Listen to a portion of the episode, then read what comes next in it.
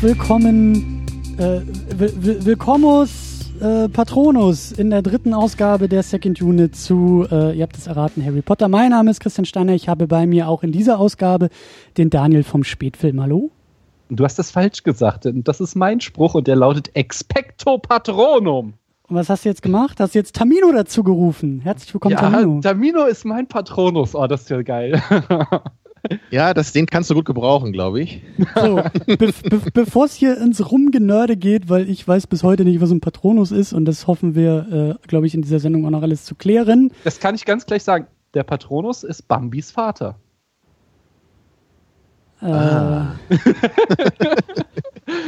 ich komme dazu. Sehr gut, Dankeschön. Äh, lassen wir das also, erstmal äh, im Raum hallo stehen. Hallo auch nochmal von mir. Ähm, genau, ich, ich bin jetzt ja auch mal endlich dabei hier bei Harry Potter, weil eigentlich kann es ja nicht sein, dass bei Second Unit Harry Potter besprochen wird, wo ich mich ja wirklich mit auskenne und ich dann nicht dabei war. Aber da ich ja eben nun mal nur noch zu besonderen Anlässen jetzt mich blicken lasse, äh, war es dann heute mal wieder soweit. Tamino, du bist, auch, du bist dieses Ding da aus dem Schrank, die größte Angst, die man hat, die sich dann manifestiert und die man dann auch mit so einem Zauberspruch dann wieder entkräften muss. Ja. Also ich glaube, wenn ich professioneller Filmkritiker wäre, würde ich vermutlich bei Filmemachern so gelten, denke ich mal. Ja. Aber ähm, naja, deswegen bin ich jetzt heute mal da und ich finde das super, weil also ich, ich glaube, ich passe auch ganz gut hier noch so rein in die Runde, weil ich habe ja eure ersten beiden Episoden natürlich auch gehört und da habe ich ja dann auch schon ein bisschen jetzt mitbekommen, wie ihr so zu Harry Potter steht und ich glaube, ich passe da ganz gut noch so als Ergänzung dazu. Ja, ich glaube, du wirst auch ein bisschen hier aufmischen. Ähm, Gerade beim dritten Film. Ja, dann würde ich sagen, äh, nähern wir uns doch mal der Aufmischung und äh, springen gleich mal so ins, ins Wasser, wie wir das immer tun. Wir machen das gleich äh, natürlich über den kleinen Umweg der Danksagung, auch an dieser Stelle. Äh, vielen Dank natürlich für Flatterspenden, die immer noch irgendwie anonym eintreffen. Äh, einige sind noch übrig und vielen, vielen Dank. Und natürlich danke an die Patreon-Community und das sind, einmal Luft holen, Walter White, Michi W., Stefan Manken, Jonas Mapace, Jota, Tahiti Rochus Wolf, Christian Schmickler, Sultan of Swing, Ulf P., Markus Heimitschlager, David Noack, Florian Bremel und Thomas Jaspers. Puh. Das musst du aber vorher mal einmal üben, oder? Äh, eigentlich nicht. Ich habe auch gerade, während ich da durchgegangen bin, überlegt, warum mache ich das jedes Mal neu? Ich müsste das einmal so ganz geschmeidig aufnehmen? Oh nee, mach das nicht. Ich mag diese Podcasts nicht, die dann irgendwie ihre Werbeblocks einspielen. So, das ist doch das Schöne am Podcast, dass es alles live und äh, äh ja, in Farbe dilettantisch ist. Nee, ich müsste genau. das halt so in mehreren Takes machen. Dann wäre das so, hallo, Tamino, schön, dass du da bist in dieser neuen Sendung zu Harry Potter oder so. Okay, das hätte wahrscheinlich wieder Stil. Aber auch nur einmal. Ich denke an das Interview von Homer Simpson mit der Uhr im Hintergrund. Genau das, ja. Die guten Simpsons-Fans wissen, wovon ich rede. Die anderen haben Pech gehabt. Ja, so, aber haben wir abgehakt, äh, äh, Danksagung in alle Richtungen gestreut. Äh, wenn ihr auch äh, mit dabei sein wollt in diesen Danksagungen, dann guckt mal bei Patreon rein und da könnt ihr uns bespenden und dazu helfen, dass diese Sendung hier ja auch unter einer Präsidentschaft von Donald Trump weiter funktionieren kann. Ähm, Vorverständnis. Du hast uns also Thema. jetzt doch nochmal realpolitisch verortet hier. Du, das wird, glaube ich, auch spätestens, wenn wir bei diesen Dementoren ankommen, also da habe ich mir ja auch schon so einen kleinen Donald Trump äh, Vergleich aus also, dem Hut gezaubert. Also ich habe ja für Cornelius Fatsch gestimmt. Aber naja. Tamino, du bist kein glaube, Amerikaner. Cornelius Fatsch auch nicht. Ja, als Prime Minister dann eben. Na gut. Ist er auch nicht. Also Termino, du als echter Harry Potter-Fan müsstest wissen, dass Cornelius Fatsch Minister der Zauberei ist und nicht Ja, Prime ich meinte Minister. aber doch realpolitisch wollte ich es doch verorten. Ihr seid solche Nerds, das ist ja kaum auszuhalten ja. hier.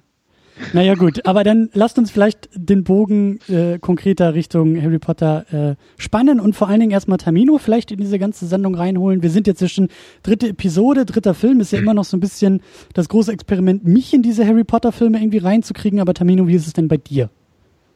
Ja, ich habe es ja eben schon angedeutet. Ähm, ich kenne ja euer Vorverständnis, hattest du ja auch äh, erklärt in der ersten Sendung. Ne? Du bist ja so ganz äh, frisch durch die Filme jetzt erst so da rangekommen an Harry Potter. Und mhm. Daniel, glaube ich, äh, du, hast, du bist dann auch über die Filme rangekommen, aber hast dann auch die Bücher gelesen, wenn ich mich richtig erinnere. Ne?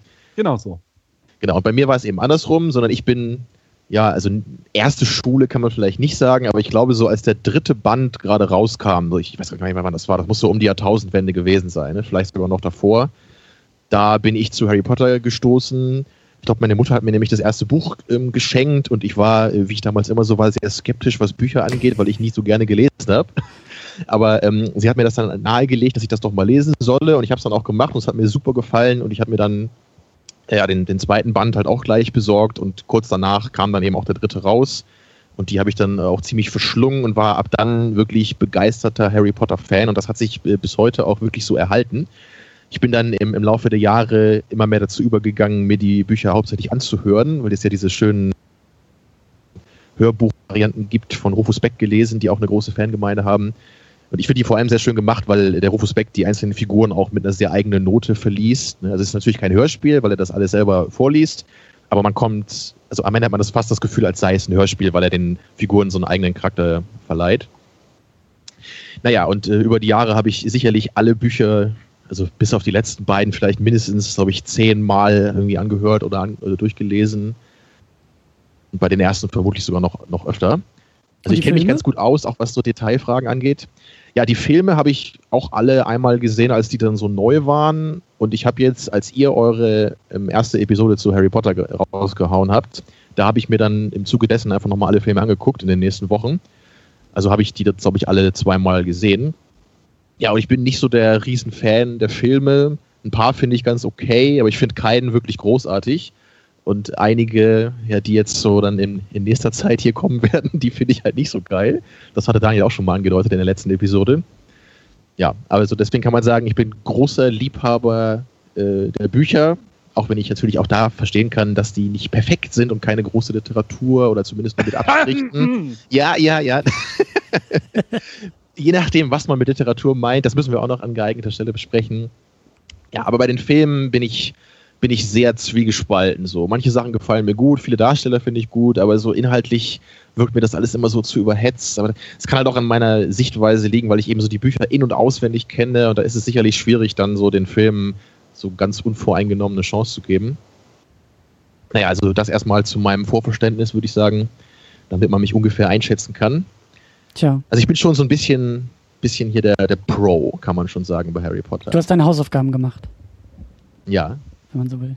Daniel, wie ist es eigentlich bei dir? Wir haben ja die letzten Male auch so ein bisschen äh, reingehört, ge, ge, geforscht, weil du ja auch die Bücher und Filme mit deiner Tochter gelesen und geschaut hast, beziehungsweise glaube ich auch noch dabei bist, ne? Genau, also ähm, Band 3 jetzt äh, und auch damit Film 3 sind äh, die Lieblingsteile von meiner Tochter. Da war sie auch am Samstagabend ziemlich sauer, als ich dann sagte, dass ich den gucke und sie ins Bett musste und ihn nicht mitgucken durfte, zumal ich ihn auf Englisch geguckt habe und sie dann es eh nicht verstanden hätte, aber äh, fand sie Ein wunderschöner, äh, elitärer Filmhaushalt, das gefällt mir. also wenn du findet Nemo gucken willst, dann aber auf Englisch, ohne Untertitel. nein, nein, nein. Es ist ja so, ich habe es ja schon mit ihr auf Deutsch geguckt und ich werde es auch wieder mit ihr auf Deutsch gucken, diesen Film, aber ich wollte ihn halt mal auf Englisch sehen und es hat sich auch gelohnt. Ich habe zum ersten Mal gerafft, dass der fahrende Ritter eine schlechte Übersetzung des Wortspiels Nightbus ist, also Night wie äh, Ritter geschrieben, aber natürlich Nachtbus, ja. Ähm, ja, ist das mir auch zum ersten Mal jetzt aufgefallen, ja. das, hatte ich nie gerafft vorher. Ähm, und äh, genau, im Augenblick lesen wir äh, Band 6 und das ist mein Lieblingsband und wir stecken mittendrin und es macht sehr, sehr viel Spaß. Und ich persönlich lese außerdem äh, noch den neuen, den Band 8, äh, also das Drama, was jetzt als Theaterstück nach London sagen, kommen wird. Das ist doch kein Band genau. 8.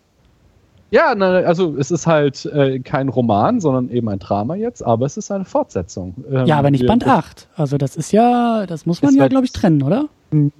Es wird nicht so vermarktet, aber es ist trotzdem so. Ähm, ich dachte, so hatte ich es halt auch im Vorfeld gehört, dass es jetzt um Harrys Sohn geht und der hat auch die Hauptrolle, aber Harry und die ganze Clique hat wieder doch eine sehr große Rolle. Das hätte ich nicht erwartet. Und ähm, äh, ja, besonders Termino wird dieses Buch legen. Also ich werde hier nicht spoilern, aber ich sage mal, äh, das, was mutmaßlich Tamino auch am schönsten an diesem Film findet, hat wieder eine große Rolle, nämlich der Zeitumkehrer. Mhm. Und äh, auch äh, wahrscheinlich, obwohl wir nach Band 7 sagten, dass Voldemort jetzt äh, endgültig passé ist, äh, sieht es an so aus, als wäre das vielleicht doch noch nicht der Fall. Unfassbar. ja, also da bist du mir auf jeden Fall noch voraus, weil ich mich damit noch gar nicht auseinandergesetzt habe. Ähm, muss mal gucken, ob ich dann meine Lesefaulheit mal überwinde und mir das dann mal zu Gemüte führe. Ich glaube, du kannst also, auch nach eine Hörbuchvariante und mir das ja, genau, vorlesen lassen von ihr. ich glaube, es ist so in die nächsten fünf Jahre oder so schon ausgebucht, dieses Theaterstück, aber dann kannst du auch nach London fliegen. Guck ich mal. Ähm, nee, aber es ist erstaunlich. Also es ist, ich finde, es, es steckt noch mittendrin, wie gesagt. Ich finde es nicht unproblematisch, weil es hat schon so klassische Fortsetzungs- äh, ähm, Problematiken, wo ich mich immer frage, will ich wirklich wissen, wie zum Beispiel die Beziehung zwischen Harry und Ginny weitergeht oder ist nicht das Happy End in der Stelle eigentlich perfekt? Oh, äh, Entschuldigung, äh, Christian, äh, du weißt nichts. Doch, ich kenne ich kenn das. Ich habe den letzten Jahr auch schon geguckt. Oh, okay. Ich weiß ja, dass sie okay. da in sehr schlechten Make-up stehen ja. und äh, ja, ja. Äh, die Nummer kenne ich ja schon. Darf ich noch eine Frage stellen? Äh, nee, einen Moment. Ich möchte okay. kurz noch einen Halbsatz nur sagen. Ähm, also ich bin noch total unentschieden, weil das ist, ich bin immer so hin und her gerissen zwischen diesem, will ich das wirklich wissen und ähm, es ist jetzt gar nicht mal so ungeil, wie sie es weitererzählt. So. Mhm. Das wollte ich noch gesagt haben. Jetzt stell deine Frage. Ja, meine Frage zum neuen Buch. Geht's in den Wilden Westen? Nein, es geht nicht in den Wilden Westen. Es geht ins Trimagische Turnier. Klingt wirklich nach der perfekten Fortsetzung. Ja. ich wusste es.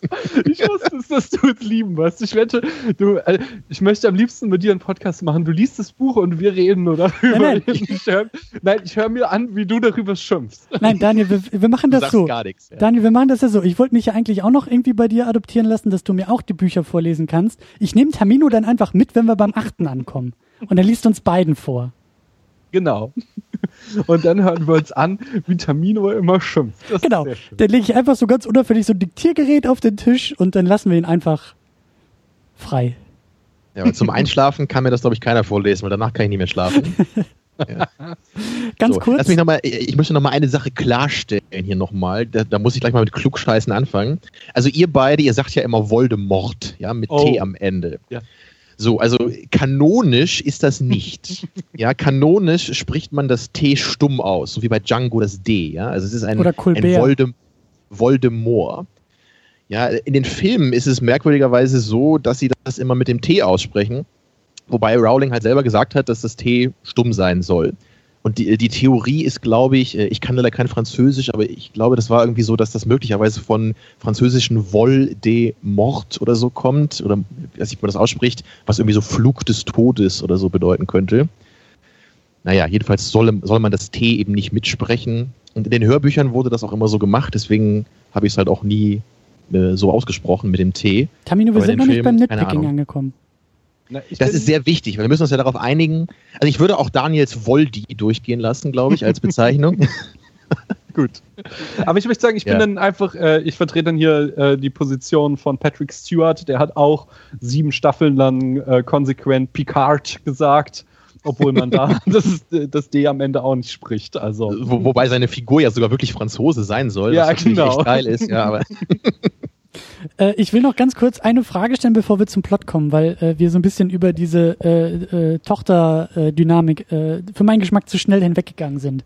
Ja. Weil ähm, wir ja schon auch nachher drauf eingehen werden, glaube ich, dass es hier alles äh, gerade im Film jetzt tonal natürlich ein bisschen anders wird und düsterer wird und dunkler wird. Und da würde mich halt interessieren, wie das, wie das in eurer Seh- und vielleicht auch Leseerfahrung denn so war? Also habt ihr da vielleicht irgendwie mehr Zeit gelassen, bevor ihr euch den Film gewidmet habt?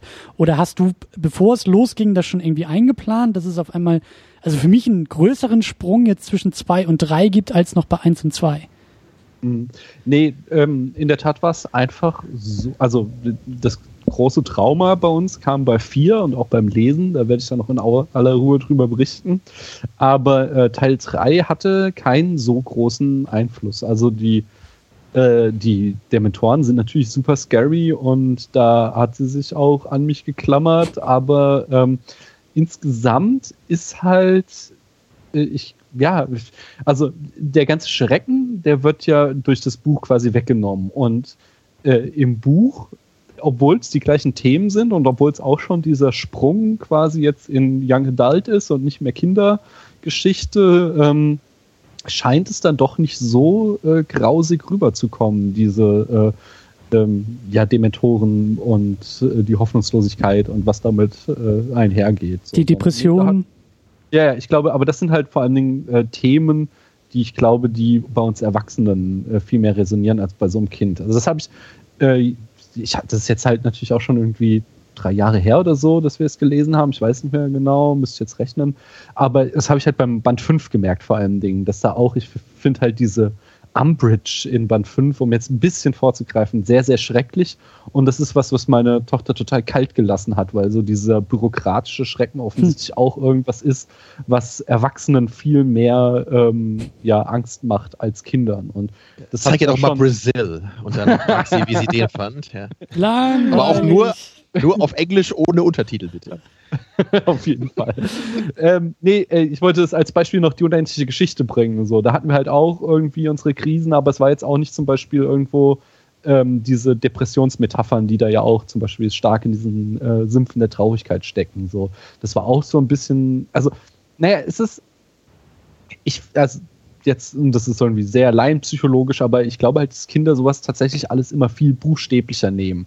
Und wenn sie irgendwie da sieht, dass äh, Andreas fährt, um bei dem Beispiel zu bleiben, in den Sümpfen der Traurigkeit ertrinkt, dann nimmt sie das halt buchstäblich als, oh Gott, das arme Pferd stirbt jetzt und das ist sehr traurig, während äh, ich dann halt daneben sitze und halt diese Depressionsmetapher voll mitkriege und äh, das für mich nochmal auf eine ganz andere Art traurig ist. Das ist auch das Schöne eben dann an guter Kinderliteratur, zum Beispiel von Michael Ende oder von äh, J.K. Rowling, dass man so eine Doppelbödigkeit hat. Oder auch bei den Simpsons ist es ganz oft, haben, hm. sind wir noch nicht, aber ich bin jetzt der Meinung, sie ist alt genug, äh, dass halt äh, der bei den Simpsons der Spaß für die Kinder ist, eben auf dieser ganz buchstäblichen Ebene, dass du da Witze hast, weil ich war auch irgendwie äh, 8, 9, als ich anfing, die Simpsons zu gucken.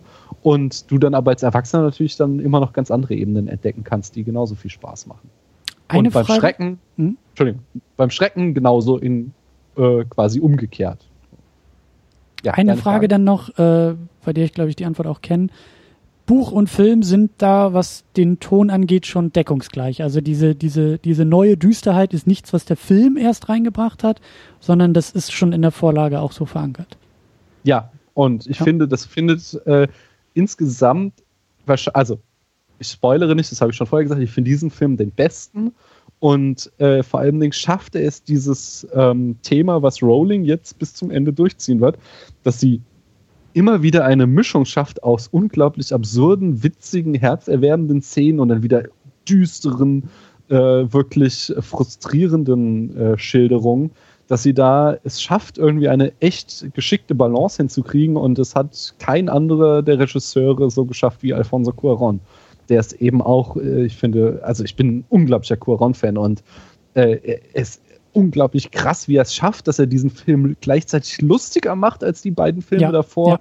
und zugleich unglaublich viel düsterer. Und ähm, ja, ja, ich, ich, glaube, wir kommen gleich nochmal ausführlich auf den Regisseur, aber das, das ist schon wirklich wirklich großer Sport, was er hier treibt. Also das, Daniel, was, was du hier auch sagst ähm, über die Erfahrungen mit Schrecken und so von deiner Tochter, das deckt sich auch mit meinen Erinnerungen an, an meine Kindheit, wie ich auch die unendliche Geschichte gelesen habe oder auch Harry Potter 3. Weil genau wie du sagst, so für mich war früher die unendliche Geschichte auch immer eher einfach ein Abenteuerbuch. Und ich habe auch erst äh, im Erwachsenenalter dann irgendwann gesehen, wie gerade die zweite Hälfte, was da eigentlich für äh, krass schreckliche Themen auch so implizit irgendwie drinstecken.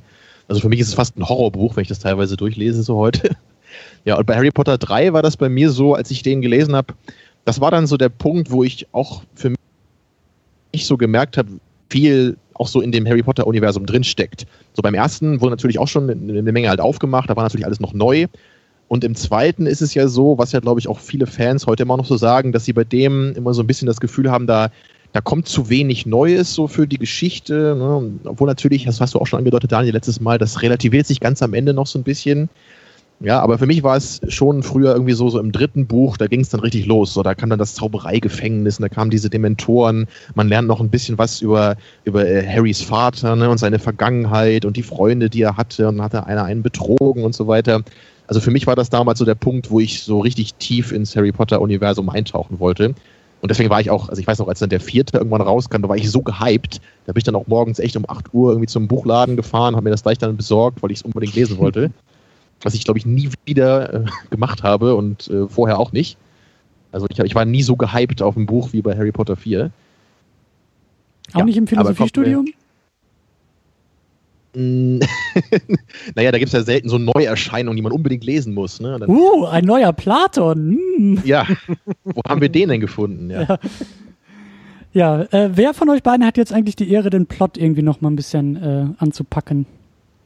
Daniel darf das machen, weil ich meckere dafür umso mehr nachher. Ja, äh, es ist mir eine Ehre und ich habe mich auch wieder gebührend äh, vorbereitet. Ähm, ich versuche die Handlung in äh, aller Kompliziertheit möglichst simpel darzustellen. Wir beginnen natürlich wie immer bei den Dursleys, den bösen Stiefgeschwistern. Äh, nein, Stiefeltern, so rum. Äh, und dort ist nämlich, deswegen komme ich auf Geschwister, die Schwester von Onkel Vernon zu Besuch und man glaubt es nicht, aber es ist tatsächlich wahr, die toppt nochmal alles an Bösartigkeit dieser bösen Stieffamilie. und als sie dann anfängt, über Harrys Eltern herzuziehen und was das für schreckliche Leute waren, da platzt unserem kleinen Klau Zauberer der Kragen und er bläst seine Tante auf, die kurzerhand als Ballon dann davonfliegt äh, da Harry dann weiß, dass er damit das Zaubereigesetz gebrochen hat ähm, und davon ausgehen muss, dass er aus Hogwarts rausgeschmissen wird, entscheidet er sich kurzerhand abzuhauen ähm, und auf einem nächtlichen Spielplatz begegnet ihm dann ein gruseliger schwarzer Hund. Doch rein zufällig oder vermeintlich zufällig kommt rechtzeitig ein magischer Nachtbus und bringt Harry in das Gasthaus zum tropfenden Kessel. Äh, in diesem Gasthaus wartet dann auch schon der Zaubereiminister Cornelius Fatsch, nicht Premierminister, äh, auf ihn.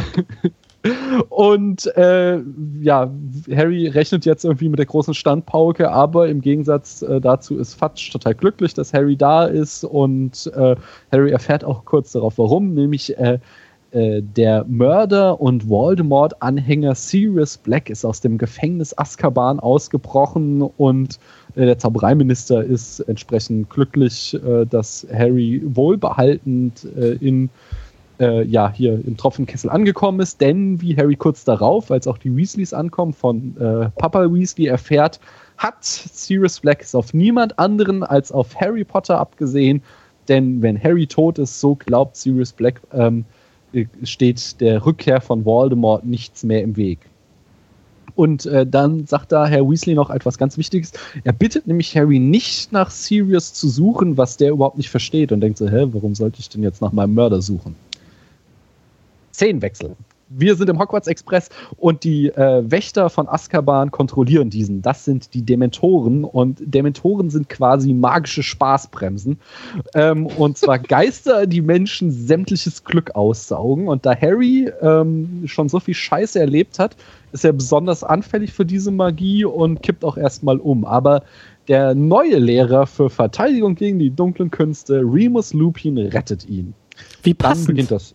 Ja, wie passend, nicht wahr? Dann beginnt das Schuljahr. Äh, äh, Hagrid ist jetzt Lehrer und sein Unterricht wird von, äh, genau, und in seinem Unterricht wird Malfoy vom Hippogreif Buckbee oder äh, Seidenschnabel heißt er, glaube ich, im Deutschen. Ja. Äh, verletzt. Deswegen soll Buckbee hingerichtet werden.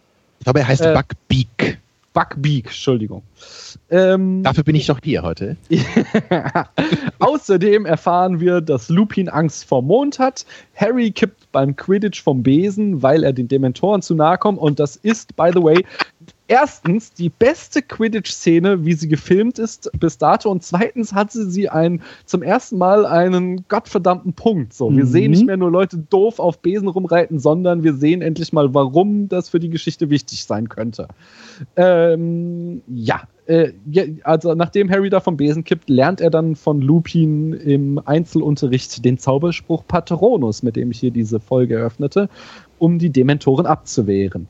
Ähm, so, damit, dann dürfen die Kinder dieses Jahr in äh, den benachbarten Ort Hogsmeade. Und weil Harry keine Erlaubnis von seinen bösen Stiefeltern hat, schleicht er sich da mit seinem äh, unsichtbaren Mantel hin, beziehungsweise er will es. Und dann wird er von den Weasley-Zwillingen erwischt, die ihm sein neue Supernatural Aid geben, die Karte des Rumtreibers, mit denen er dann durch sämtliche Geheimgänge Hogwarts laufen kann und auch nach Hogmeads kommt.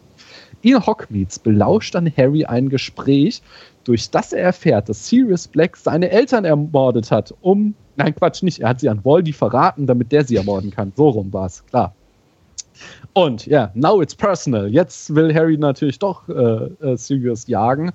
Und ähm, außerdem erkennt er eines Abends auf der Karte des Rumdrehers etwas Merkwürdiges, nämlich ein vermeintliches weiteres Opfer und Freund seiner Eltern, Peter Pettigrew, scheint auf der Karte zu laufen. Ähm, aber als Harry versucht, ihm auf den Grund zu gehen, findet er diesen Peter Pettigrew nicht. So, nächster Sprung. Am Abend, als dann der Hippogreif Buckbeak äh, hingerichtet werden soll, taucht wieder dieser schwarze Hund auf und verschleppt Ron nach Hogsmeade in die verlassen, äh, nein, in die verlassene, doch, heulende Die Hütte. heulende Hütte, ja. Die heulende Hütte, ein verlassenes Haus in Hogsmeade. Und es stellt sich heraus, dass er gar kein Hund ist. Wer hätte es erwarten können, sondern er ist äh, äh, Sirius Black, der ein Animagus ist, ein oh. Zauberer, der die Möglichkeit hat, sich in ein Tier zu verwandeln. Nach einigem Hin und Her stellt sich heraus, dass Lupin äh, ein Freund von Black ist. Harry äh, knockt mal kurzerhand Snape aus äh, mit äh, dem Expelliarmus-Zauber, by the way. Ähm, und äh, schließlich stellt sich heraus, dass ähm, äh, Black es gar nicht auf Harry abgesehen hat, sondern auf Rons Ratte. Und Rons Ratte ist nämlich, Rons Ratte ist nämlich auch ein Animagus und zwar kein anderer als Peter Pettigrew und der ist der eigentliche Verräter von Harrys Eltern. Ah, sie wollen, also dann wollen Black und äh, Lupin äh, Pettigrew umbringen, aber Harry überredet sie, äh, dass der ins Gefängnis gehört und sie wollen ihn zurück nach Hogwarts bringen, aber dann kommt plötzlich der Vollmond raus und es stellt sich heraus, dass Lupin Angst vor Mond hat, weil er ein Werwolf ist. Und er verwandelt sich und Sirius verwandelt sich dann auch wieder in den Hund, um die Kinder zu retten. Und äh, das Problem ist, dass er dabei den Dementoren in die Fänge geht. Harry versucht dann Sirius zu retten, aber die Übermacht der Dementoren ist zu groß, sodass beide dem Tode nahe sind, als Bambis Vater erscheint und den Tag rettet. Aber Szenenwechsel, wir sind im Krankenflügel und ähm, äh, Dumbledore sagt mal kurzerhand, dass Hermine das Gesetz gleich mehrfach brechen soll, indem sie einen Zeitumkehrer benutzt, um in die Vergangenheit zu reisen und zusammen mit Harry sowohl Buckbeak als auch Sirius zu retten. Und Tamino richtig äh, wütend zu machen. Äh, oh, genau, das, das Mission accomplished. äh, ähm, also der Teil 1 des Plans, der läuft auch wie geplant. Buckbeak wird gerettet. Teil 2, ähm, bei Teil 2 äh, wartet dann Harry vergeblich, dass der mysteriöse Retter erscheint. Er glaubt nämlich komischerweise nicht, dass es äh, Bambis Vater ist, sondern denkt, es ist sein Vater, der ihn selbst gerettet hat. Warum auch immer. Also ich sage immer, man hat auf dem Bild einen Hirsch gesehen und es wird im Film nicht erklärt. Aber äh, aus irgendeinem Grund meint Harry jetzt, äh, dieser Hirsch sei sein Vater und er kommt zur Rettung. Ähm, aber es passiert nicht und er ist kurz vorm Sterben. In dem Moment rafft Harry dann, dass er nicht seinen Vater gesehen hat, sondern sich selber. Und er legt sich das Cape an, um in Christians Metapher zu sprechen, tritt nach vorne mhm. und spricht Expecto Patronum. Ende gut, alles gut. Und große Ausnahme in der Potter-Reihe. Diesmal erklärt uns nicht Dumbledore, sondern Lupin den Film. Das war's. Und, wenn ich das jetzt richtig verstanden habe, ist äh, Harry Potter Bambi. Hm. Nein, Harry Potters Vater. Und ich glaube, nee, weil, Tamino also, wird da noch ausführlich drüber reden. Aber wenn, wenn Harry denkt, dass sein Vater Bambis Vater ist, Nein, es dann ist macht das so, aus ihm ja Bambi. Und dann sind wir Nein. auf einmal bei Disney und dann ist das aber nicht mehr Warner, aber Harry Potter ist doch, also, hä?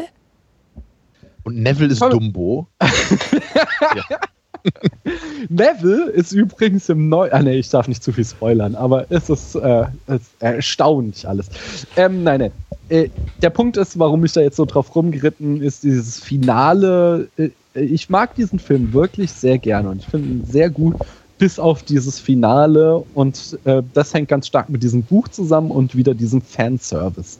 Im Buch wird äh, wiederholt betont, dass äh, diese Patronus, also das lernen wir auch im Laufe des Buches, äh, oder Patroni ist wahrscheinlich der Mehrzahl, äh, dass dieser Zauberspruch in Form von Tiergestalten auftritt. Und äh, Harrys Patronus ist eben ein Hirsch. Ah, und wir lernen weiterhin, dass äh, auch, sein, auch Harrys Vater eben so ein Animagus war und dass er sich eben in einen Hirsch verwandeln konnte. Hm. Und deswegen, als dann Harry am Ende äh, diesen Hirsch sieht, denkt er, er hätte seinen Vater gesehen, äh, weil er in dem Moment noch nicht weiß, dass sein Patronus äh, die Gestalt eines Hirsches annimmt. Das Dumme er hat nämlich nur, vorher nur einen gestaltlosen Patronus genau. geschafft, also nur so weißen Dunst oder so, der dann so die Dementoren ein be bisschen bekämpfen konnte. Genau. Und das Dumme ist halt, was ich überhaupt nicht verstehe und eigentlich mir es nur erklären kann, dass sie es irgendwie rausgeschnitten haben, dass sie sich den ganzen Film über entscheiden, Patronus äh, insgesamt oder Patronie insgesamt als diesen äh, gestaltlosen weißen Dunst darzustellen, sogar in der letzten Szene, außer in diesem einen Moment, wo man mal diesen Hirsch ganz kurz sieht. Und äh, ich weiß, wie ich wieder hier meine Perspektive, erst Filme gesehen, dann Bücher. Und ich saß da echt damals, als ich diesen Film gesehen habe und so, ja hä, warum ist jetzt Bambis Vater äh, Harrys Vater? Also, so, ich habe das nicht gerafft. Und das muss man halt, und das ist halt tatsächlich wieder so ein beschissener Fanservice, dass wir ganz kurz diesen Hirsch aufblitzen sehen. Und ich verstehe es halt aber nicht, warum sie es nicht insgesamt diesen Hirsch reingenommen haben. Aber ganz kurz nur als Verständnisfrage, hat denn Harry im Buch an dieser Stelle, also wusste er schon, bevor er diesen Hirsch sieht, dass sein Vater sich in einen Hirsch verwandeln konnte? Das hatte er gelernt in der heulenden Hütte, ja. Okay, ja, das wird nämlich clevererweise auch einfach nicht erwähnt hier, oder? Genau. Das meine ich gerade. Ja. Ja. Das meine ich. Also ich habe, das ist so eine sehr krude Theorie und ich habe da jetzt auch keine Belege für gefunden, aber ich habe den Verdacht, dass sie das reinbringen wollten und dann entweder äh, aus, äh, aus Zeit zu, abgeschnitten haben oder weil dieser Hirschpatronus einfach scheiße aussah mit ihren damaligen Animationsmöglichkeiten. Wobei ich es mir auch nicht erklären kann, weil dieser ähm, Greif sieht ja eigentlich schon ziemlich gut aus. Jedenfalls äh, aus irgendeinem Grund haben sie es wahrscheinlich rausgeschnitten und nur dieses eine kurze Bild drinnen gelassen. Warum auch immer. Oder ich, ich verstehe es nicht. Das ist wirklich eine sehr, sehr merkwürdige inszenatorische Entscheidung, die sie da getroffen haben. Ja. Aber ich denke übrigens, also den letzten Akt, der hat, glaube ich, seinen eigenen Punkt verdient, nochmal so gegen Ende der Sendung, wo wir das alles nochmal ein bisschen aufdröseln. Ja, das müssen wir sowieso. Vielleicht, das müssen wir vielleicht sowieso. fangen wir lieber nochmal ein bisschen weiter vorne an hier erstmal. Ja. Genau. Äh, Daniel, du wolltest auch noch ein bisschen was zu Rowling irgendwie sagen an dieser Stelle. Das ist korrekt. Das hatte ich äh, beim letzten Mal versprochen und jetzt muss ich mal kurz meine Notizen öffnen. Es kann sich nur um Stunden handeln. Ähm, ich habe so ein paar Sachen mal zu J.K. Rowling. Ich weiß nicht, gar nicht mehr, was der Kontext war, aber irgendwann sagte ich, ich schlag das mal nach fürs nächste Mal. Ähm, interessant an J.K. Rowling ist, dass sie sich das K in ihrem Namen selbst ausgedacht hat. Und zwar kam das daher, dass sie Joanne Rowling heißt.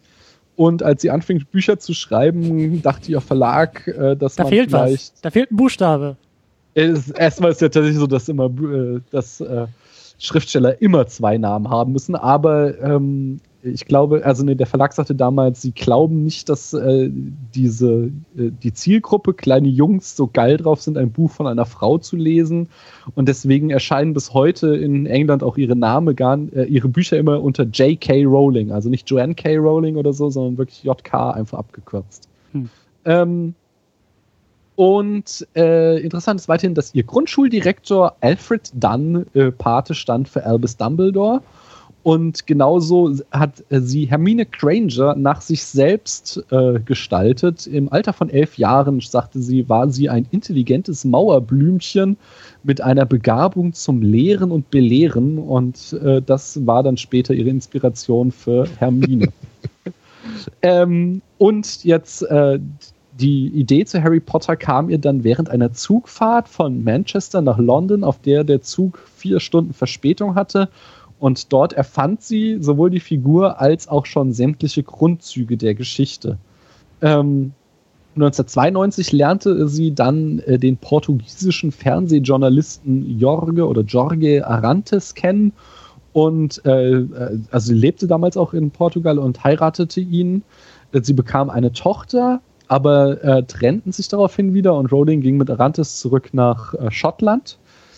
Ähm, und äh, das, ja, dann saß sie halt da als alleinerziehende Mutter in Edinburgh mhm. und ähm, lebte von Sozialhilfe, weil sie ja keine Zeit hatte, neben der Kindererziehung auch noch zu arbeiten und schrieb äh, ihr Buch. Währenddessen, auch noch interessant, erkrankte sie übrigens an Depression und hatte sogar Suizidgedanken und diese Krankheit inspirierte sie dann nämlich zu den Dementoren, die sie in diesem Teil erfunden hat. Ähm, ja, wolltest du was sagen? Hatte ich die Geschichte schon mal erzählt, dass ich da in diesem Elephant House mal saß? Hast du erzählt, ja. ja okay. Genau. Das sagt sie übrigens, äh, weil ihr Kind, und das kenne ich als Vater nur zu gut, es gibt Kinder, die können nirgends schlafen, außer im Kinderwagen und sie lief halt dann immer durch die Straßen von Edinburgh, um ihr Kind zum Schlafen zu bringen und setzte sich dann immer in irgendwelche Coffeeshops und schrieb und da dieses Elephant House war dann wohl äh, eins ihrer beliebten Coffeeshops, wo sie das Buch schrieb. Ja, und wie ähm, erwähnt, also direkt nebenan irgendwie Schule oder Internat und als ich da irgendwie auch saß und diese ganzen Kinder in Schuluniform in so einem alten Gemäuer irgendwie unterwegs waren, dachte ich auch, ja, da, mhm, so viel Fantasie ja. brauchte die Frau nicht. naja, noch genug, würde ich sagen. Ja, natürlich, aber das war schon, das war schon echt stark, einfach mal zu sehen, was so die Umgebung so eines, eines Ortes, an dem du schreibst, vielleicht auch, äh, ja, für so eine Geschichte auch auswirken kann.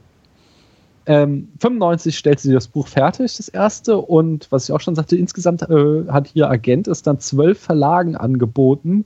Und alle haben abgesagt, inklusive äh, Bloomsbury Publishing, ähm, aber der äh, Jugendbuchverantwortliche Barry Cunningham äh, hat es sich dann noch einmal anders überlegt und sagt, ja, irgendwie hat dieses Buch doch etwas und der Legende nach wurde es dann äh, dem Geschäft, der Tochter des Geschäftsführers Alice Newton vorgelegt, äh, der achtjährigen Tochter, und die hat das Buch gelesen. Und äh, nachdem sie fertig war, wollte sie sofort den, sofort den zweiten Band haben und dann entschloss sich eben Bloomsbury, das Buch zu veröffentlichen. Und ähm, es erschien das erste Buch mit einer Auflage von 500 Verkaufsexemplaren und 500 Bibliotheksexemplaren. Also das, äh, man sagt so, in Deutschland ist ein Bestseller bei 10.000 Exemplaren. Das heißt, eine Auflage von 1.000 Büchern, das ist schon super klein. Äh, lass mich raten, wer davon auch eine Erstauflage hat, äh, ist reich, oder? Ja, die sind schweineteuer. Ich habe es mir nicht aufgeschrieben, aber das stand auch, äh, ich habe es jetzt das meiste hier aus der Wikipedia, es waren unglaubliche Zahlen, was dafür geboten werden. Na, jedenfalls hat äh, eben der Stein der Weisen so ein paar Buchpreise gewonnen, aber das besonders Interessante war dann, nachdem er diese Preise gewonnen hatte, dass dann ähm, der amerikanische Verlag Scholastic äh, bei einer Ersteigerung äh, die Rechte für das Buch erwarb und zwar zahlte er dann 105.000 Dollar. Und das hat es halt bis dahin noch nie gegeben, dass ein Verlag für eine unbekannte Erstautorin so viel zahlte. Und das war äh, absurderweise dann eigentlich der Moment, der sie berühmt machte. Und dann erst so sie äh, ja eben die auf äh, das halt das Marketing angezogen wurde, weil sich die ganze Welt dachte, irgendwas scheint ja an dieser Autorin dran zu sein. Ein Superstar ähm, wurde geboren. Ja, auf jeden Fall. Äh, so richtig durch die Decke ging dann, äh, Tamino sagte es schon, die Geschichte mit dem dritten Band, weil er halt als erzählerisch dann auch nochmal irgendwie eine ganz andere Ebene ist als die ersten beiden. Und ähm, äh, ab dem Band äh, stiegen dann die Verkaufszahlen immer mehr in die Höhe und ein Rekord nach dem anderen wurde gebrochen. Ähm, 2000 äh, verkaufte sie alle Vermarktungsrechte an Time Warner äh, filmische. Sie hat sich weiterhin die Verlagsrechte und ein Mitspracherecht bei allen Filmen äh, behalten. So hast du schon mal erwähnt, dass sie halt darauf bestand, äh, dass es keine amerikanischen Schauspieler in dem Film sein dürfen. Ähm, das, das war Teil dieses Vertrags. Und ebenso Time Warner wollte ursprünglich einen Zeichentrickfilm draus machen oder einen Animationsfilm. Und da hatte sie auch gesagt, so, nee, kommt nicht in die Tüte, es müssen äh, mit echten Schauspielern sein. Ähm, genau, äh, Band 7 verkaufte sich dann mit 11 Millionen Mal in 24 Stunden und ist damit das meistverkaufte Buch am ersten Tag der Welt. Insgesamt wurde Harry Potter in über 70 Sprachen übersetzt und über 400 Millionen Mal verkauft. Ähm, es ist äh, ja die bestverkaufte Buchreihe in der Geschichte. Und das Forbes-Magazin hat äh, ähm, äh, J.K. Rowling mal auf, als, hat mal geschätzt, dass sie Milliardärin sein muss. Sie hat das allerdings dementiert und meinte, sie hätte nicht mal 500 Millionen. Also man weiß die Arme. Naja, bei, bei, bei solchen Sachen weiß man ja auch nie, ähm, also Net Worth ist ja auch nicht unbedingt das, was du auf dem Konto liegen hast, ne? Also genau. das wird ja auch gerne bei und so Silicon Valley Milliardären auch gesagt, so ja, die sind Milliardäre und haben in Wirklichkeit aber halt ja, das hm. meiste in Aktienform oder in theoretischem Besitz und das kann dann morgen auch schon wieder weg sein. Ja. Also das einen letzten Fun Fact habe ich noch und das finde ich persönlich auch so den schönsten in der Legendenbildung. Angeblich äh, ist äh, schon während dieser Zugfahrt im Jahr 1990 das letzte Kapitel, wie es dann am Ende zwischen Harry und Voldemort ausgeht und was überhaupt so die ganze Auflösung zwischen diesem äh, dieses größten Mysteriums ist, äh, ist damals schon entstanden und war auch so mit das erste Kapitel, was sie geschrieben hat und hatte sie seitdem irgendwie immer Verschluss äh, und äh, ja, bis es dann am Ende publiziert wurde. Hm. Ja, das war's zu J.K. Rowling. Ich bin der Meinung, so du bist schon dabei, du kannst uns noch den nächsten Punkt auch noch irgendwie liefern. Äh, warum gibt's denn hier jetzt eigentlich beim dritten Film so einen Wechsel des Regisseurs? Also wir hatten noch die ersten ja, eine beiden Sache weiß ich, Chris weiß ich auch dazu. Na? Ich, ich habe nur eine Sache gelesen, und zwar, dass Chris Columbus, glaube ich, einfach so ein bisschen ausgebrannt war. Also ich glaube, er hatte irgendwie so wörtlich gesagt, so, ähm, ich mache jetzt hier einen Film mit Kindern für Kinder, aber ich habe seit zweieinhalb Jahren irgendwie meine eigenen Kinder nicht mehr zum Abendessen gesehen. Also das hatte ich mal gelesen als Zitat. Hm. Das ist korrekt. Und das ist auch, mehr hätte ich jetzt auch nichts dazu gesagt. So, das ist äh, äh, einfach hatte Columbus keine Lust mehr und ja, deswegen haben sie nach einem neuen gesucht. Und Cuaron hatte eigentlich auch überhaupt keinen Bock am Anfang, so ein äh, Franchise jetzt zu machen. Äh, aber äh, du sagst ja jetzt auch nicht nein, wenn man dir so einen Riesenvertrag anbietet, weswegen er sich halt hingesetzt hat und die Bücher gelesen hat. Entschuldigung, und nachdem er das getan hat, hat er dann tatsächlich gesagt, so, oh ja, das möchte ich machen. Genau, er war nämlich vorher gar nicht in der Materie. Ich glaube, vorher wurde es auch, äh, wie, wie anscheinend jeder Film, äh, Del Toro angeboten, dem es aber irgendwie zu, zu bunt und kindlich war und deswegen wollte er das nicht machen. Ja. Und jetzt haben wir natürlich dann Coron bekommen, was natürlich jetzt im Vergleich zu äh, Chris Columbus mal was ganz anderes ist. Also ich habe jetzt von, äh, von Cuaron noch nicht so seine alten äh, Filme gesehen, was ja glaube ich eher so Dramen sind, äh, wenn ich mich jetzt nicht irre, oder so Road-Movies oder irgendwie sowas. Aber ähm, ich kenne natürlich Children of Men, den Daniel und ich glaube ich beide großartig finden. Ja, und kannst dann du natürlich auch bei Second Unit, ja, bei mir auch so sicherlich äh, Top 10 vielleicht sogar. Ja, und ansonsten habe ich halt Gravity mal gesehen, das haben wir ja kontrovers hier diskutiert, als der rauskam. Mhm. Ich habe den aber nur einmal im Kino gesehen und konnte mich auch nicht aufraffen, den irgendwie nochmal zu gucken, weil ich, ich fand den halt nicht unbedingt schlecht, aber irgendwie hat er mich nicht wirklich interessiert so. Ja, aber natürlich äh, stechen beide Filme äh, gleichermaßen durch die visuelle Kompetenz heraus und das kann man jetzt natürlich hier auch bei, bei Harry Potter 3 sehen. Und auch wenn ich, äh, wie ja schon angedeutet, durchaus einige Probleme mit dem Film habe, ich würde auch sagen, dass es einer der besseren der Reihe ist und äh, ich würde auf jeden Fall sagen, dass es der audiovisuell beste Film der gesamten Reihe ist. Also ich glaube nicht, dass, ähm, dass Hogwarts jemals so geil aussah und die ganze Stimmung so und der Look an sich, das ist wirklich sehr, sehr gut getroffen und kommt auch so dem Gefühl des Buches sehr nahe. Ja, ich muss das nochmal unterstreichen, weil das ist, äh, das ist also, ich bin, wie gesagt, großer Cuaron-Fan und insgesamt finde ich, es ist auch ein Geniestreich dieser Reihe. Ich habe irgendwie so vor, ist schon eine Weile her, habe ich auch mal so einen Artikel auf Twitter geteilt über irgendwie die kurze Phase des Autoren-Blockbuster-Films. Und ähm, Ja. Äh, das ist halt ein ganz seltener Moment, dass in so einem Mega-Franchise äh, sie sich äh, einen Regisseur mit so einer wirklich äh, großartigen, wirklich sehr leicht erkennbaren Handschrift suchen und den dann nicht, wie zum Beispiel Marvel das macht, die sich auch einfach Talente holen, aber die dann entweder äh, knallhart in ihr Studiosystem reinpressen oder so verheizen wie Edgar Wright, dass sie dann irgendwann sagen, ich habe keinen Bock drauf, ich hau ab, ähm, sondern dass sie ihn halt wirklich haben machen lassen. Der ist ja ähm, in unserem Podcast habe ich das schon öfter erwähnt, er ist ja Teil dieser sogenannten goldenen Generation des mexikanischen Kinos, wo eben, Termino erwähnt ihn auch schon, Guillermo del Toro und Iñárritu und nicht zu vergessen halt auch Emanuel Lubezki werden da immer zugezählt. Und ähm, ganz äh, ja, einprägsam für deren Stil ist eben diese super bewegliche Kamera mit Long Takes, die ja auch so eine extreme Gegenbewegung war gegen diesen äh, Jason Bourne-Stil der Nullerjahre, dieses super schnell geschnittene, was ja auch heute noch quasi so der Mainstream ist. Äh, äh, im Action-Kino, aber eben diese goldene Generation des mexikanischen Kinos hat halt eben so eine Gegenbewegung eingesetzt und diese langen Takes mit sehr beweglicher Kamera, die ja jetzt auch in den letzten Jahren eben bei den Oscars total abgesahnt wird, wo wir uns quasi darauf einstellen, sag ich mal, dass die äh, in fünf bis zehn Jahren der absolute Mainstream sein werden. Und dass äh, Harry Potter, dass die hier einfach die quasi die Produzenten den Mut hatten, so einen, der damals halt noch nicht derjenige war, der er heute ist, ans Ruder zu lassen und sich da mit seinem Stil, der so komplett auch abweicht von dem, was damals en vogue war, ähm, diesen Film machen zu lassen, das finde ich schon sehr, sehr geil und sehr, sehr mutig und auch ungewöhnlich für so ein Franchise.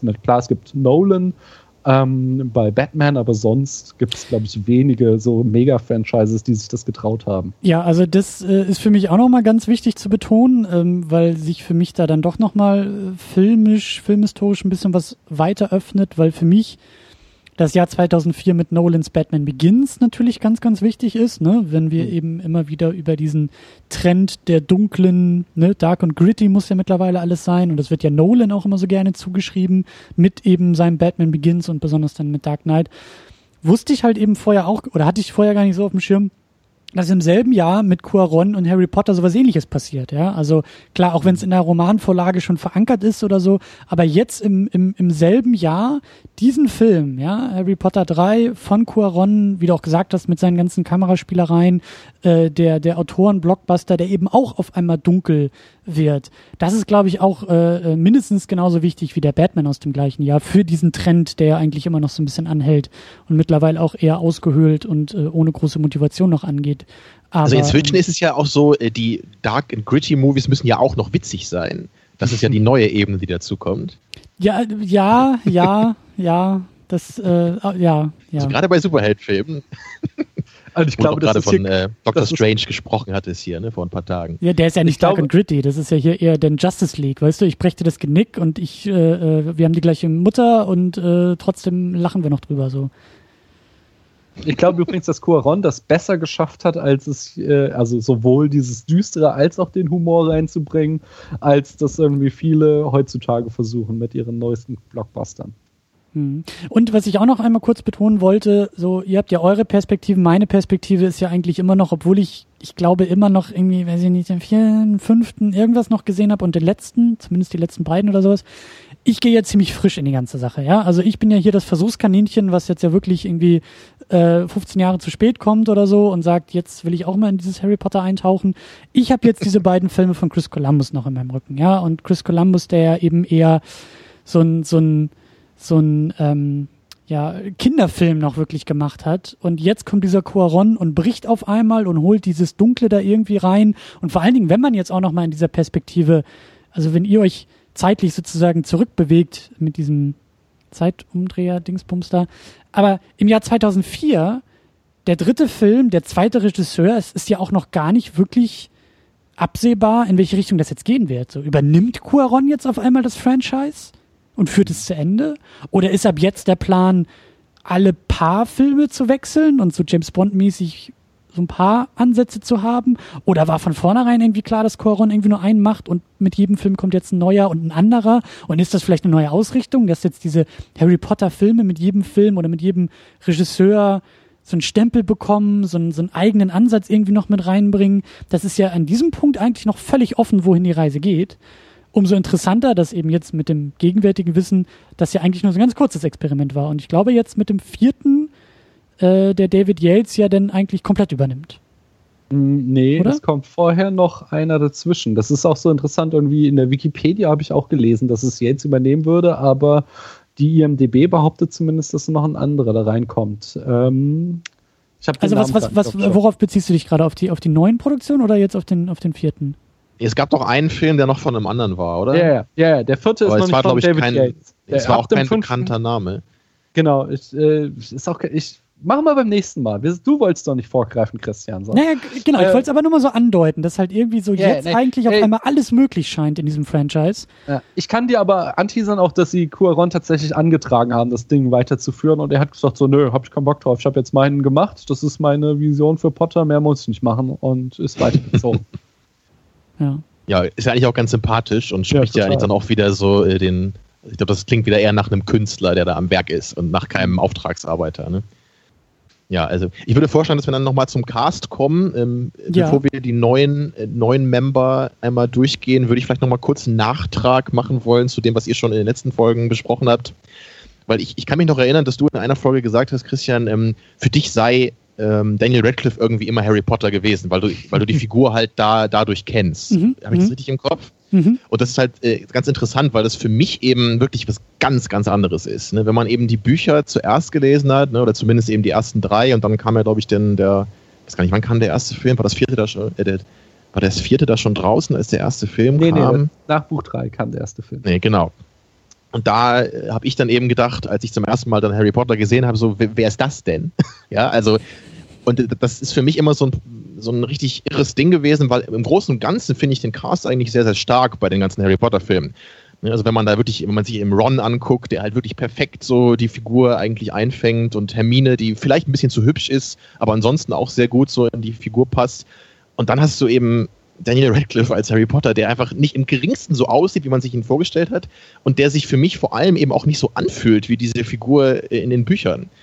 Und das, ähm, das Schlimme ist eben, dass das bei mir ähm, jetzt auch wirklich beim dritten Teil richtig anfängt, dass er mir wirklich auf die Nerven geht. So als, als Kinderdarsteller, das hört man auch nicht oft von mir, aber da finde ich ihn noch ganz okay. Da ist er irgendwie noch so ganz, ganz kindlich und ein bisschen sympathisch, auch wenn er halt überhaupt nicht aussieht wie Harry Potter.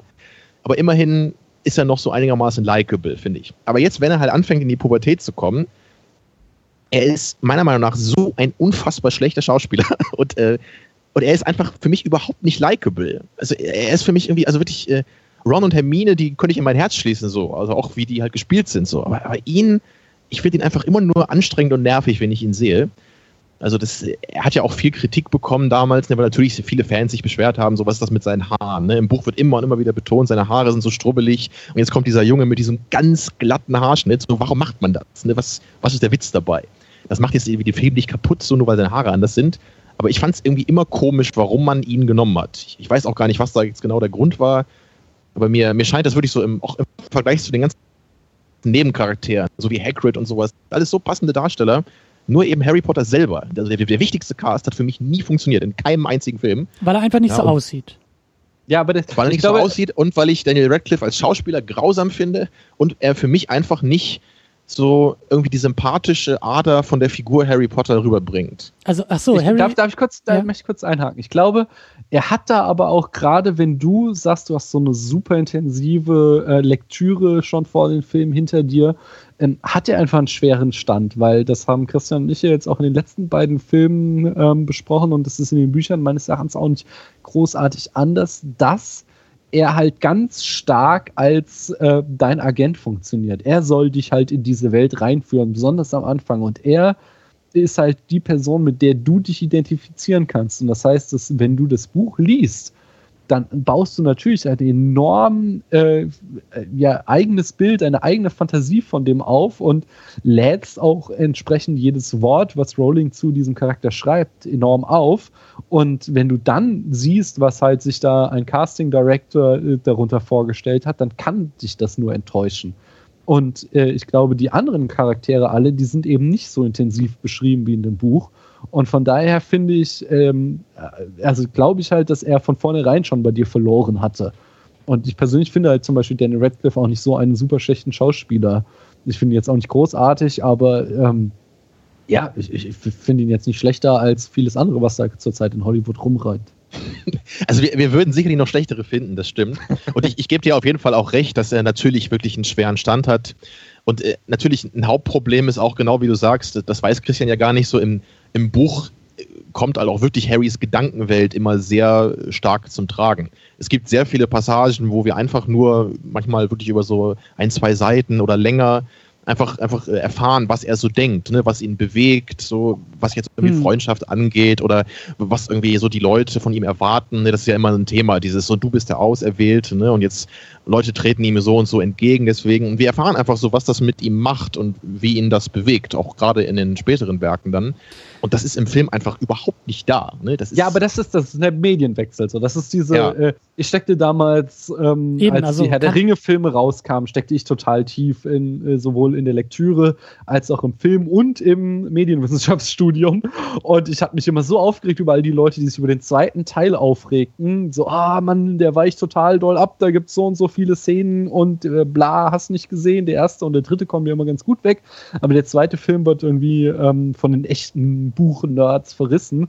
Und meines, also du kannst, es sind einfach zwei verschiedene Medien und gerade innere Dialoge kannst du im Film nicht darstellen. Du kannst einen permanenten Voice-Over machen und dann hast du am Ende sowas wie bei der äh, Kinoversion von Blade Runner und das will ja auch keiner sehen. Eben, und, ja. ja. Und deswegen musst du halt irgendwie versuchen, die Gefühle deines Protagonisten oder halt die Stimmung des Buches in Bilder zu fassen. Und das gelingt meines Erachtens zum Beispiel den zweiten Herr der Ringe-Film hervorragend. Diese Verzweiflung, die dich durch das ganze Buch ähm, äh, sch, äh, schwingt quasi, dass die Übermacht viel zu groß ist und wir haben keine Chance. Die bringt äh, der Peter Jackson am zweiten Film, glaube ich, so gut rüber wie in keinem anderen Film. Also der erste ist toll, weil er dich in die Welt einführt, aber besonders der dritte, äh, den finde ich mittlerweile echt schlecht und der zweite Film ist toll da. Und ich glaube auch die Filme und ähm, ja, ja ich will jetzt auch nicht irgendwie hier äh, Dan Radcliffe überhöhen, aber, aber ich glaube, es wird nicht so schlecht gemacht, besonders jetzt im dritten Film, dass sie versuchen, eben die Stimmung, die unser Protagonist hat, äh, nicht durch irgendwelche Dialoge äh, oder so einzufangen, sondern eben durch Bilder. Und das, das, das ist schon nice teilweise. Ja. Ein abschließender Punkt noch zu dem Thema. Ähm, ich glaube, ein generelles Problem, was ich so in den Filmen immer empfinde, das würde mich auch interessieren, wie Christian das so wahrnimmt, als jemand, der die Bücher nicht kennt. Für mich fühlen sich alle Filme, egal wie gut oder schlecht ich die jeweils finde, immer extrem gehetzt an. Ja. Das, das kann natürlich daran liegen, dass ich eben einfach immer, immer so den Zwischenraum eben noch so sehr präsent habe aus den Büchern. Aber ich habe trotzdem das Gefühl, dass es wirklich also teilweise so ein bisschen so ist wie so, wir haben so die essentiellen Plotpoints und wir gehen dann so von einem zum nächsten. Und ich glaube, das führt irgendwie dazu, zumindest bei mir, äh, dass einfach, ähm, dass es so wenig ruhige Momente gibt, wo wir einfach mal bei den Figuren sind. Und, und das ist, glaube ich, auch ein Punkt, einfach warum deswegen so die so, so ein bisschen so ein Disconnect eben bei mir da ist zu der Hauptfigur in den ganzen Filmen. Für mich sind die Filme eher vollgestopft als jetzt gehetzt. Gehetzt vielleicht auch, aber ich finde sie halt sehr, sehr voll. Hatte ich, glaube ich, in den letzten Sendungen auch äh, angedeutet, ja, als jemand, der keine emotionale Verbindung zu den Büchern hat. Ähm, schmeißt die Nummer mit, den, mit dem Quidditch irgendwie raus, wenn es nicht für den Plot wichtig ist. Brauche ich nicht. Äh, stampf auch gerne da diese Stiefeltern äh, äh, da irgendwie so auf das Nötigste ein, so wie hier. Kurz und knapp, zackig, aber nicht zu lange. Und äh, versuche irgendwie ein bisschen mehr mit der, mit der Kettensäge da durch, den, durch, den, durch das Buch mal zu gehen und wirklich zu fragen, was brauchen wir? Und ich habe, wie gesagt, Fanservice funktioniert für mich nicht.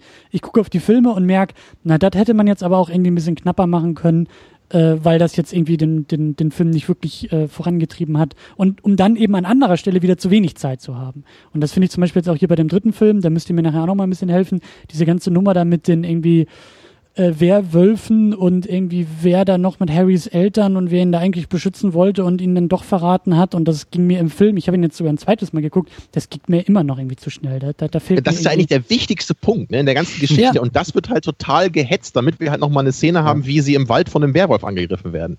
Ja, ja, ja, aber. Ja, also dann, dann nochmal kurz zu den anderen Darstellern hier. Ich, ich versuche es mal so ein bisschen zu treiben, sonst machst du das ja immer, Christian. Ich mache das jetzt mal. Wir sind schon, wir sind schon ein bisschen hinter dem Zeitplan, glaube ich den wir natürlich nicht haben, aber naja.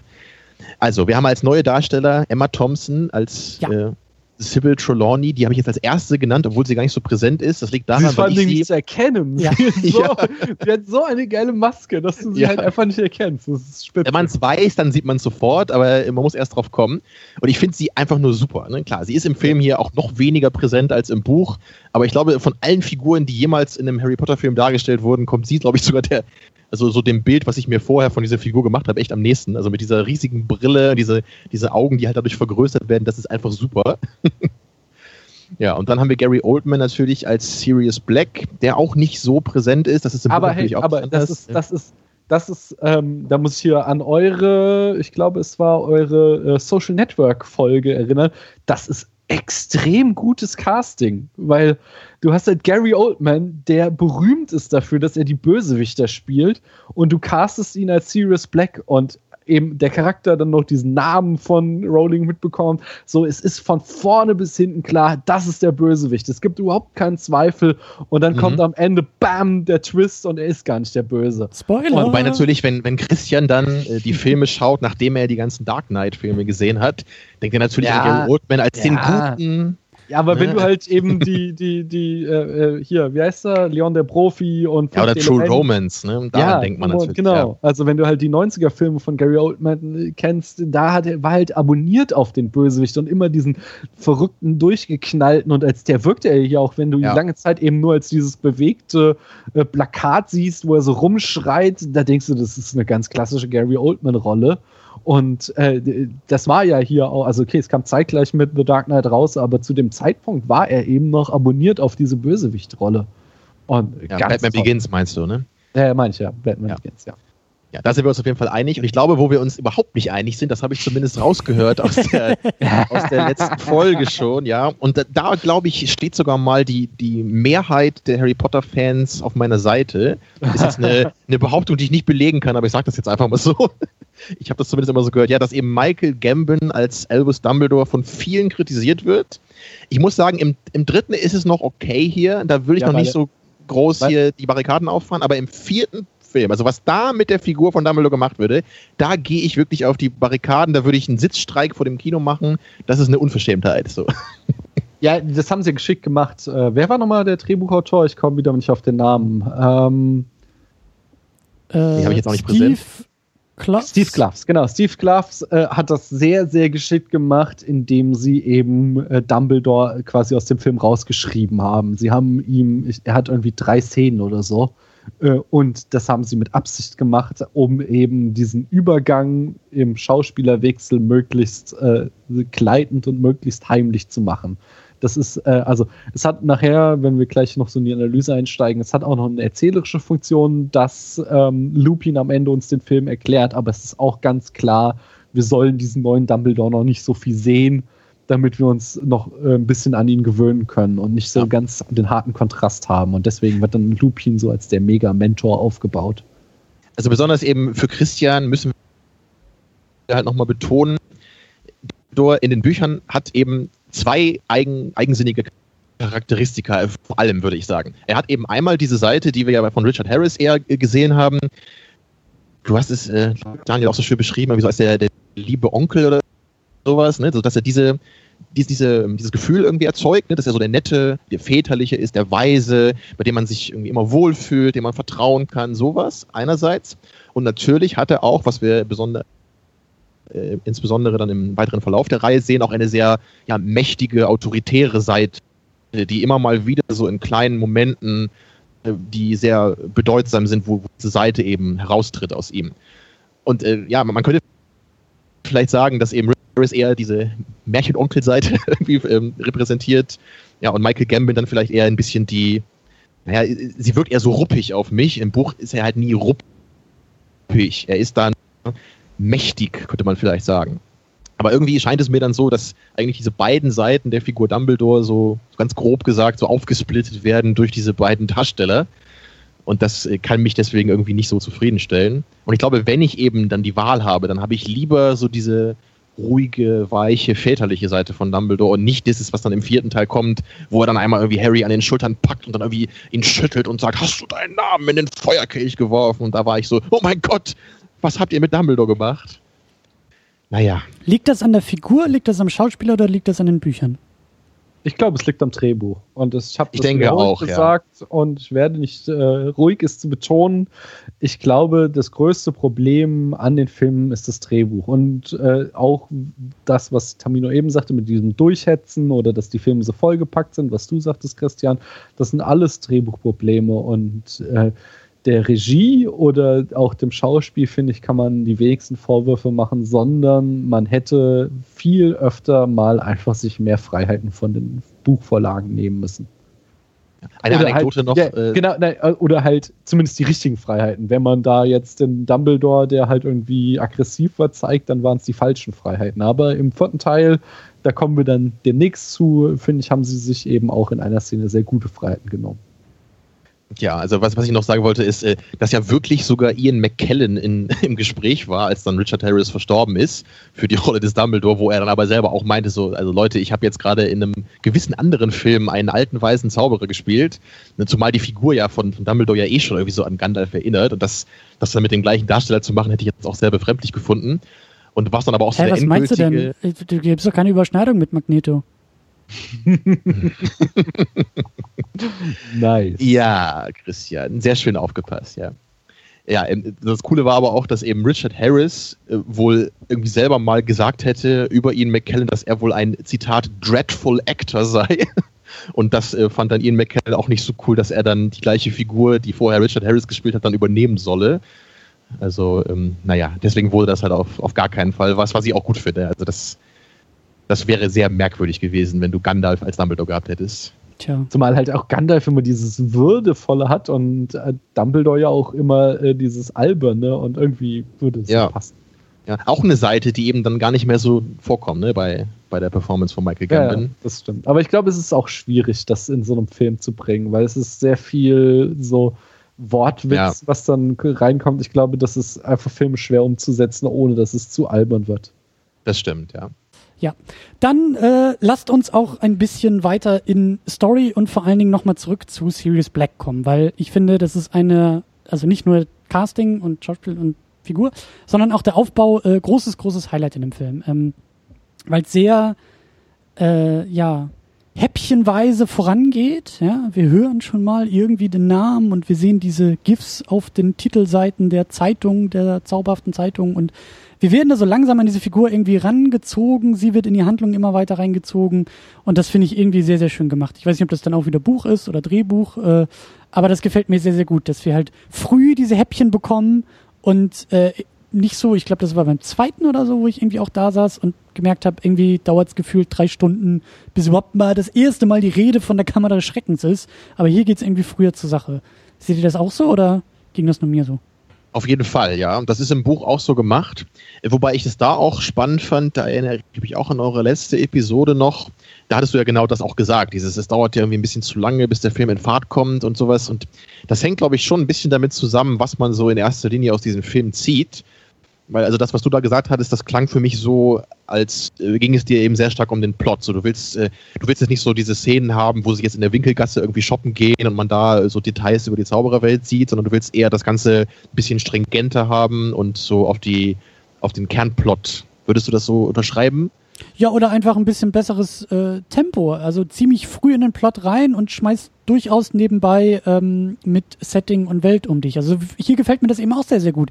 Dass wir, wir kommen ja auch mehr jetzt aus Hogwarts raus und sehen ja diese Wälder drumherum und so ein bisschen mehr dieses dieses Anwesen, dieses Grundstück, ja, die, die ganze, die ganze Umgebung um Hogwarts, ohne dabei irgendwie den Plot zu verlieren. Es ist ja auch nicht so, dass der Film jetzt irgendwie 20 ja. Minuten erstmal in die Wälder geht und sagt, so Harry, wir müssen jetzt mal beim Lagerfeuer irgendwie uns näher kennenlernen und dann kommen wir mal zu diesem Gefangenen von Azkaban und was der eigentlich von dir will, sondern das ist halt irgendwie alles, irgend, ja, organischer geht's irgendwie ineinander über, ohne dass ich da jetzt so krasse, Lücken irgendwie wahrnehme. Und auch ja, jetzt die, die Nummer da mit den, mit, den, mit den Stiefeltern ist halt auch nicht so in die Länge gezogen, wie gefühlt in Teil Ja, das stimmt. 2. Also das, das ist auf jeden Fall, glaube ich, für, für einen Film auch besser, wenn man das Ganze dann stringenter erzählt. Und gerade das mit den Dursleys finde ich ja auch sehr gut geregelt. So, da hat man dann diese, das ist ja nur eine kurze Sequenz am Anfang. Genau. Da passiert dann eben das, was passieren muss. So, und es sagt ja auch noch eine Menge wieder über Harry aus. Also das ist ja nicht irgendwie ein isolierter Prolog, der irgendwie jetzt nur so Setting oder Stimmung oder Fanservice machen soll, sondern da geht's ja irgendwie auch schon gleich. Also ein aufbrausender Harry, der jetzt irgendwie im dritten Film auf einmal sagt, so Freunde, ich lasse lass mir hier von euch irgendwie nicht mehr äh, was, ja, was das kannten wir vorher noch nicht. Ne? Genau, das ist ja, ja dann genau. auch eben so schließt, auch der tonale Bruch. Das so ein bisschen mit den Vorgängern. Ähm, ich also finde, Harry wird sehr, älter. ja, ich. Nein, ich wollte sagen, es schließt, also tonaler Bruch, ja, gebe ich dir recht, aber es schließt auch eigentlich an diese Schlussszene an, ähm, wir hatten ja beim letzten Mal, dass der Film endet mit diesem, dass Harry, äh, äh, also noch nicht, er ist noch nicht der Held, er hat noch nicht die Apotheose, die Heldwerdung hinter sich, aber er ist auf dem Weg dahin, indem er ja dann irgendwie als äh, Mal Papa Malfoy dann meint, so, oh, hoffen wir, dass Mr. Potter immer da sein wird, dann meint so, oh, kein, äh, keine Sorge, ich werde immer da sein. Mhm, mhm, ähm, dass er so anfängt, an das sich Selbstbewusstsein zu glauben. mitzunehmen, ja. Genau, und ja. das Thema wird eben in dieser ersten Szene sehr schön übernommen, dass er so so, äh, er, ist nicht mehr bereit, Scheiße von anderen zu akzeptieren. Das ja. haben wir auch so ein paar Mal mit Malfoy, dass halt Malfoy Sprüche kloppt und Harry ist nicht mehr bereit, die einfach zu schlucken, sondern er ist jetzt derjenige, der Kontra gibt. So. Er ist auf dem Weg dahin, äh, dominanter zu werden. Genau, was ich eben da noch äh, betonen wollte, ist, dass es für mich auch einfach das, das Älterwerden der Figur Harry Potter zeigt. Ne? Jetzt, jetzt, dass wir halt eher so in diese Teenie-Jahre jetzt kommen, genau, Pubertät, dass man da auch einfach diese aufbrausende Seite eben immer mehr hat. So als kleines Kind lässt du dich halt noch im Schrank einsperren, aber jetzt irgendwann eben nicht mehr. So irgendwann reicht's und dann bist du auch mal einfach so aufbrausend und impulsiv und dann äh, passiert sowas und dann haust du einfach ab, weil du einfach keinen Bock mehr darauf hast auf deine ganzen, deine ganze Bagage da zu Hause. Tja. Ja, aber ich meinte nur generell ist es hier halt eben gut gelöst, es ist kurz, es ist knapp, es, es funktioniert für den Plot Und das ist ja immer was, äh, in den Büchern fand ich das früher immer ein bisschen anstrengend, so diese ersten Sequenzen bei den Dursleys. Ich habe das in dem Laufe der Jahre irgendwie immer mehr äh, schätzen gelernt, weil das einfach auf so comichafte Weise überzeichnet ist, wie böse und äh, äh, unverschämt diese Figuren einfach sind, dass es dadurch einfach einen gewissen Charme hat. Aber natürlich, äh, so, so der, der richtige Beginn der jeweiligen Bücher ist eigentlich immer erst, wenn er dann im Hogwarts Express sitzt. Ja. Ja. Ja, aber generell, ähm, ich, ich glaube, ich kann halt für mich sagen, bei den Büchern mag ich das eigentlich immer ganz gerne, wenn die nicht so völlig stringent jetzt dem Plot folgen und ich genieße da eigentlich immer eher diese Szenen, die nicht so viel mit der Haupthandlung zu tun haben. Also gerade im zweiten zum Beispiel, da finde ich es, ich finde halt so die erste Hälfte eigentlich schöner jetzt, wo man dann eben nochmal in der Winkelgasse ist und dann irgendwie die, diese ganzen Läden da sieht und sowas. Das finde ich irgendwie schöner, als wenn du jetzt am Ende Harry Potter in der Kammer des Schreckens hast, wie er dann mit dem Schwert gegen den Basilisken kämpfen muss. Das ist für mich dann eher so, dass äh, die, die typische Geschichte so der Held muss gegen das Monster kämpfen. Das ja. ist okay, das funktioniert, aber das ist halt nicht das, was mich jetzt so richtig reizt an den Büchern. Aber, ne? aber klar, ich kann verstehen, bei den Filmen ne, ist es besser, stringenter zu erzählen Tamino. und dann sich nicht so zu verlaufen. Da muss ich jetzt aber auch schon mal einhaken und sagen, das ist doch großartig, wenn der Held gegen die gegen das Abbild, gegen, gegen die Legende seines Erzfeindes kämpft. Oder hier gegen die Verkörperung von Depression. Das ist doch, also da kann ich mir die Finger nachlecken. Aber mir ist das shit egal, wie sie da in der Winkelgasse Bücher kaufen mit Zaubersprüchen, die mir sowieso am Arsch vorbeigehen. Also ja, aber das meinte ich ja eben. Und bei mir ist es nicht so. Und bei mir ist es auch bei Herr der Ringe nicht so, dass ich jetzt die Szene, wo sie am Ende dann beim Berg des Schreckens da ankommen, in Mount Doom und dann muss er den Ring da reinwerfen. Das sind nicht die Szenen, die ich am tollsten finde in dem Buch. Ich finde eher die Szenen cool, wo irgendwie über die Vergangenheit geredet wird und irgendwelche äh, Geschichte und so da beschrieben werden, wie die in diesem Land geherrscht haben. Das ist einfach eine persönliche Präferenz, denke ich. Tja. Aber das ist, weil das ist. Ich, ich meine, es liegt, liegt glaube ich, auch ein bisschen, lass mich noch einmal kurz den Gedanken ja, ja. zu Ende bringen. Ähm, ich, ich, glaube, es liegt einfach daran, dass man diese, das sind ja alles so Tropen eigentlich. Ne? Eben der, der Held kämpft gegen das Böse im Grunde. Und das, das wiederholt sich eben immer in der einen oder anderen Form, so in jeder Fantasy-Geschichte, wenn man so will, oder in den meisten. Deswegen ist das, glaube ich, was, was mich einfach nicht so fasziniert. Aber eben so andere Dimensionen dieser Welt, wie eben zum Beispiel Quidditch, auch wenn es natürlich als Sport irgendwie keinen Sinn ergibt. Aber das ist irgendwie was, was mir einfach mehr Spaß macht in den Büchern, weil das was ist, was ich so noch nicht kenne und einfach mhm. äh, eine coole neue Idee ist. So. Also ich hoffe, ihr versteht ungefähr, was ich meine. Ja, klar. Ich ähm, äh, ich möchte hier mal hier so die aristotelische Mitte ähm, betrachten. Erst äh, eben dachte ich zuerst so, ich schlag mich voll auf Taminos Seite und dann merkt Christian jetzt mal, wie das amerikanische Volk am heutigen Tag, wie das ist, wenn auf einmal die Demokratie herrscht und die komischen Leute äh, die Macht haben. Äh, Tamino, was sagt das über uns? Nein, äh, also äh, beim letzten Film hatte ich mich auch ganz stark für dieses Worldbuilding stark gemacht. Ähm, ich finde das schön und das macht auch keinen Unterschied, ob in Film oder Buch. Ähm, ich, ich, verbringe einfach gerne Zeit in dieser Welt. Und das ist. Das trifft es sehr gut, ja. Das, ja. diese ganzen kleinen Splinigkeiten und die hast du in diesem Film halt auch sehr. Und wahrscheinlich, oh nein, nein, da hast du ganz sicher recht dass sie in diesem Film einfach viel besser in den Plot eingewebt wurden, ähm, dass du halt äh, eben genauso viele Nuancen von dieser Welt mitkriegst, aber sie halt eben ja auch noch gut erzählt sind und nicht irgendwie so nacheinander abgehakt werden. Äh, aber äh, jetzt um Christians Partei zu ergreifen, ähm, ich finde, äh, und Harry Potter ist eine super konventionelle Geschichte, aber ich finde auch, ähm, dass so eine Geschichte, wenn, also äh, eine Geschichte, die eben, also eine Heldenreise sehr konventionell im Aufbau ist, wenn die meisterhaft umgesetzt wird, und das finde ich ist besonders in diesem Film und in der Buchvorlage gemacht, äh, dann hat es auch durchaus seinen Reiz. Und dann kann ich auch verstehen, wenn man sagt, ich will diesen Plot erleben und ich will sehen, wie da äh, quasi ein Held zum Held wird, weil äh, das, das hat halt auch durchaus seinen Reiz, auch wenn ich es schon tausendmal gesehen habe. Aber also, so, natürlich werden da Tropes äh, gezeigt, aber sie werden nicht nur abgehakt, sondern sie werden eben mhm. zelebriert mhm. und sie werden schön variiert und sie werden richtig schön, ähm, ja, ja inszeniert. Ja, da muss ich aber auch noch ein bisschen das Argument stärker machen, ähm, was du, Daniel, glaube ich, schon in der ersten Folge so ein bisschen angedeutet hast. Jetzt geht's ja langsam los, dass wir eben auch mhm. mit diesen ganzen eigentlich schon durchgenudelten Tropen mal ein bisschen spielen und mal ein bisschen irgendwie ähm, ja, aus dem Auserwählten wird der Held und das Ganze eben nicht, weil er auserwählt ist, sondern weil er Fähigkeiten hat, seine Freunde hat, weil er in der Lage ist und all diese Elemente, die kommen jetzt ja immer mehr da rein und das gefällt mir auch immer mehr. Also ich merke, je weiter wir voranschreiten, also im Gegensatz zu euch, ist mir die Welt, naja, egal ist vielleicht zu viel gesagt, aber es ist irgendwie zweit, dritt, viert oder fünftrangig, es ist halt nicht so wichtig, ja. Ich mir ist, mir, mir gibt es nicht viel. Winkelgasse gibt mir nicht viel, mir gibt hier nicht viel, wenn sie da irgendwie diese Bonbons da irgendwie schlucken und dann Tiergeräusche von sich geben können. Das ist aber mir das alles ist aber nicht man, das so ist im doch- Buch ist. Nein, aber das ist doch egal. Das ist, das ist jetzt wieder hier scheiß Buchnerd, hör auf und scheiß äh, Plot. Ähm, Nein, nein, nein, nein, nein, nein, nein, nein, nein, ich will Nein, nein, damit, nein, nein, nein, jetzt ist Pass du auf. nicht dran. nee, pass auf, mein Argument ist doch das nicht ist eine fertig. ganz großartige Szene. Die Szene zeigt eben, äh, das ist das, was ich meine. Die, selbst wenn es nicht so im Buch ist oder ob es nicht zur Handlung beiträgt. Das ist so eine winzige Szene, dass die uns einfach nicht auch nicht lang rauswirft. Das sind ja irgendwie zwei Minuten, die uns aber eben so einen Einblick von dieser Zaubererwelt gibt. Die, will, Und die interessiert mich gerade ein die- Scheißdreck. Mich interessiert ist Harry. mich interessiert Hermine. Schulgeschichte. Du hast hier die Geschichte von Jungs, die zur Schule gehen und Mädels und du, äh, dass, äh, dass die halt abends mal auf dem Zimmer sitzen und Scheiß machen und irgendwie Tiergeräusche, Kaugummis essen.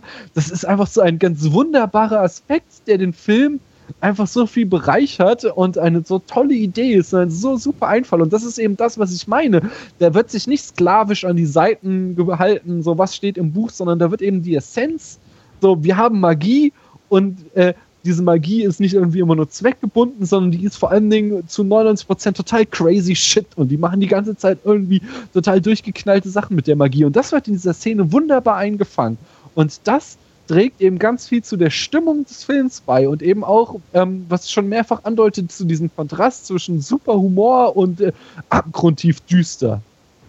Ja. So. Also im, im Interessiert mich Grunde nicht. habt ihr beide auch recht. mich also, alles nicht, weil ich finde, und das wollte ich nochmal ganz stark machen, es ist auch gar nicht so wichtig, was da plottechnisch passiert, sondern ich merke, dass mich immer mehr begeistert, wofür das alles steht. Ja, ein Harry Potter, der in der Küche seiner, seiner Stiefeltern irgendwie aufmüpfig wird, haben wir ja gerade eben auch schon gesagt, das ist der pubertierende Potter, das ist der, das ist der selbstbewusste Potter, der da rauskommt. Das finde ich geil, wenn Harry Potter gegen die Legende seines Erzfeindes, nicht gegen seinen Erzfeind selber, sondern gegen die Legende seines Erzfeindes kämpft, ja, gegen, gegen Vorherbestimmung, gegen Geschichte kämpft. Das ist doch geil. Wenn er eben hier, ähm, ja, also wenn, wenn, wenn, das gefällt mir alles. Das, das, und das hätte ich halt auch nicht gedacht äh, mit unserer ersten Episode, dass ich irgendwann mal so ankomme und sage so, ich merke, was, also was mir an diesen Harry Potter Filmen gefällt, was da drin stecken kann. Und das ist halt weniger Welt, das ist eigentlich auch weniger Plot und irgendwie Abhaken von Tropes, sondern es ist das, was Rowling aus diesen Elementen halt noch rausholt. Und da habe ich den Eindruck,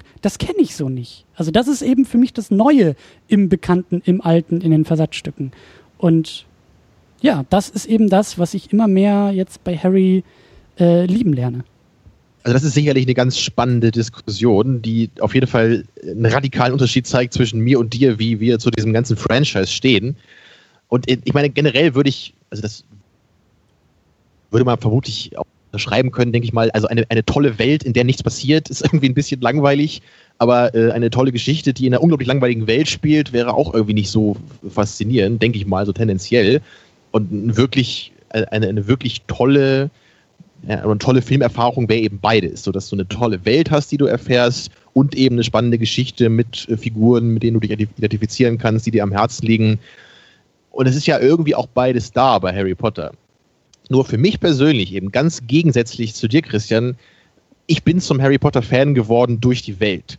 Nicht, weil ich diese Geschichte, dass da irgend so ein böserer Zauberer ist in der Vergangenheit, der Harry Potter töten wollte, aber das nicht konnte. Natürlich ist es noch weit mehr als das. Aber das war nicht so der Punkt, der mich immer so am meisten fasziniert hatte.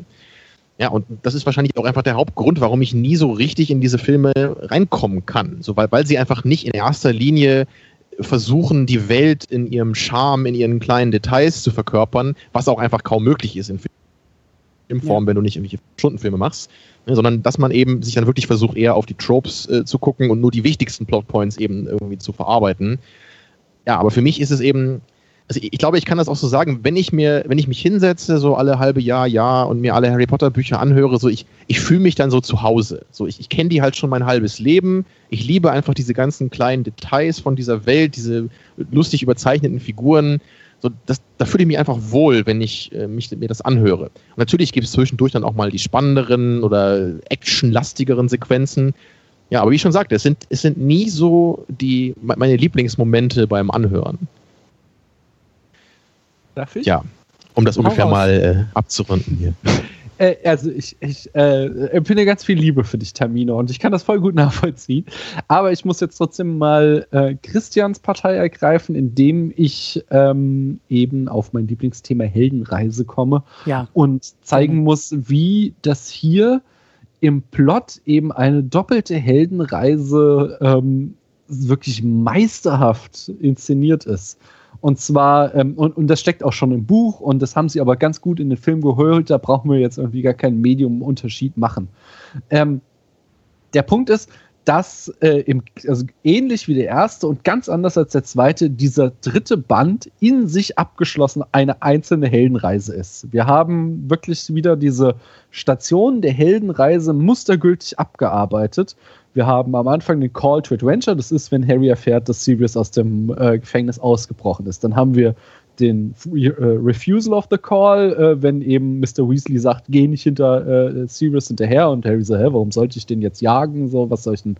Äh, dann haben wir einen neuen Mentor in Form von Lupin. Wir haben eine neue Supernatural Aid, also neue übernatürliche Hilfe, die Karte des Rumtreibers. Wir haben eine neue Initiation in Form von Einzelunterricht bei Looping. Wir haben einen neuen Passing of the also über Passing of the Threshold, Überschreiten der Schwelle. Das ist, wenn Harry dann erfährt, dass, ähm, Loop, äh, nee, dass, dass Sirius vermeintlich seine Eltern verraten hat. Dann haben wir diesen ganzen Mittelteil, das sind Prüfungen und Hindernisse, hier das Quidditch-Spiel und Reiten auf dem ähm, äh, hier äh, auf Buckbeak und, ja, und Buckbeak Patronus lernen. Patronus, genau. Ähm, dann haben wir eine Krise, wenn Harry dann am Ende da mit Sirius fast stirbt und am Ende dann eben den äh, Triumph in Form von äh, der Apotheose, der Heldwerdung, wenn Harry dann vortritt und den Expecto Patronum spricht und damit äh, äh, ja das Abenteuer gewinnt. Das Einzige, was wir dann am Ende haben, ist dann tatsächlich so ähm, die Heimkehr des Helden. Das äh, haben sie abgeschnitten im Film. Ähm, und das ist schon mal, das ist einfach mustergültig in diesem äh, als abgeschlossene Erzählung in diesem Film drin. Aber da drauf, so quasi noch so als Kirsche auf dem Eisbecher, haben sie noch mal diesen Teil als äh, im ganzen Zyklus als eine Stufe der Heldenreise, wenn wir eben äh, den ersten Teil als äh, den Call to Adventure haben, so Harry lernt die Zaubererwelt kennen, den zweiten Teil als Refusal of the Call. Harry ist voller Zweifel und wie ich Held und na, vielleicht bin ich doch der Erbe Slytherins und so. Das ist alles unglaublich. Und jetzt haben wir eben dieses Passing the Threshold, äh, das Überschreiten der Schwelle, dahingehend, dass, und das ist ja auch diese große Singularität im Potter-Universum, dass es in diesem Buch nicht um äh, Voldemort geht, sondern es geht um Voldemorts Assistenten und es wird ganz viel vorbereitet. Und während wir bei den ersten beiden Filmen so Einzelabenteuer hatten, fangen wir jetzt langsam an, uns in irgendetwas Großes hineinzubewegen. Und das ist eben dieses Überschreiten der Schwelle, wenn wir den ganzen Zyklus betrachten. Kann man? Wir haben. Hm? wir haben eben äh, plötzlich nicht mehr eine abgeschlossene Geschichte, sondern der Film endet damit, dass irgendwie hier äh, Peter Pettigrew entkommt und äh, aus einer, äh, ja, aus einer Genrefilmlogik wissen wir, dass damit die Geschichte nicht zu Ende ist, sondern dass es weitergehen wird. Und dass quasi wir hier einen vorbereitenden Teil haben für eine größere Geschichte und das eigentliche Abenteuer, das hat jetzt gerade erst bekommen. Ich wollte gerade fragen, fängt hier jetzt eigentlich erst die Geschichte an und die ersten beiden Filme und Bücher sind eigentlich nur ein Prolog dazu? kann man so sehen. Also du kriegst natürlich in den ersten beiden viel äh, quasi äh, Setup, was später eingelöst wird. Aber jetzt beginnen wir über vor allem Dingen die Bände 3, 4, 5 oder Filme 3, 4, 5 einen großen Handlungsbogen zu schlagen. Und äh, äh, das ist dann auch nochmal, wir können dann auch nochmal diesen kompletten Zyklus in so einer Dreiaktstruktur einordnen. Wir haben halt die ersten beiden Filme dann quasi als äh, Exposition gehabt, die haben uns in die Welt eingeführt. Jetzt haben wir den, sind wir quasi mit diesem Film in den zweiten Akt eingestiegen, die Handlung beginnt. Mhm äh, wird uns die nächsten drei Filme begleiten und dann mit den letzten äh, drei Filmen oder zwei Büchern äh, werden wir dann in den dritten Akt gelangen, wo wir dann anfangen, eine Lösung zu finden und quasi uns aufs große Finale hinzuarbeiten. Ja, und das würde ich ziemlich genau so unterschreiben. Das ist einfach, das ist einfach so fantastisch durchstrukturiert. Das ist so ein super geiler Plot, so dass ich einfach sagen kann, es ist eben nicht nur diese coole Welt, es gibt halt auch, ähm, was weiß ich, äh, es gibt andere Filme oder so, wo ich, äh, wo ich mich gerne drin aufhalte, die einfach nicht so gut durchkomponiert sind. Aber das ist sowohl als Buch als auch Film einfach extrem gut, schlüssig, bündig und äh, clever gemacht. So. Ja, ich würde vorschlagen, dass wir uns langsam auf den, ja, auf den äh, finalen Akt des Filmes hier auch mal zubewegen, aber vielleicht vorher noch ein paar einzelne Szenen besprechen. Also ich würde nämlich einfach noch mal gerne wissen wollen von euch beiden, wie fandet ihr denn die Szene, als Hermine Malfoy eine Ohrfeige gibt? Schön. Richtig schön. Super. Ja.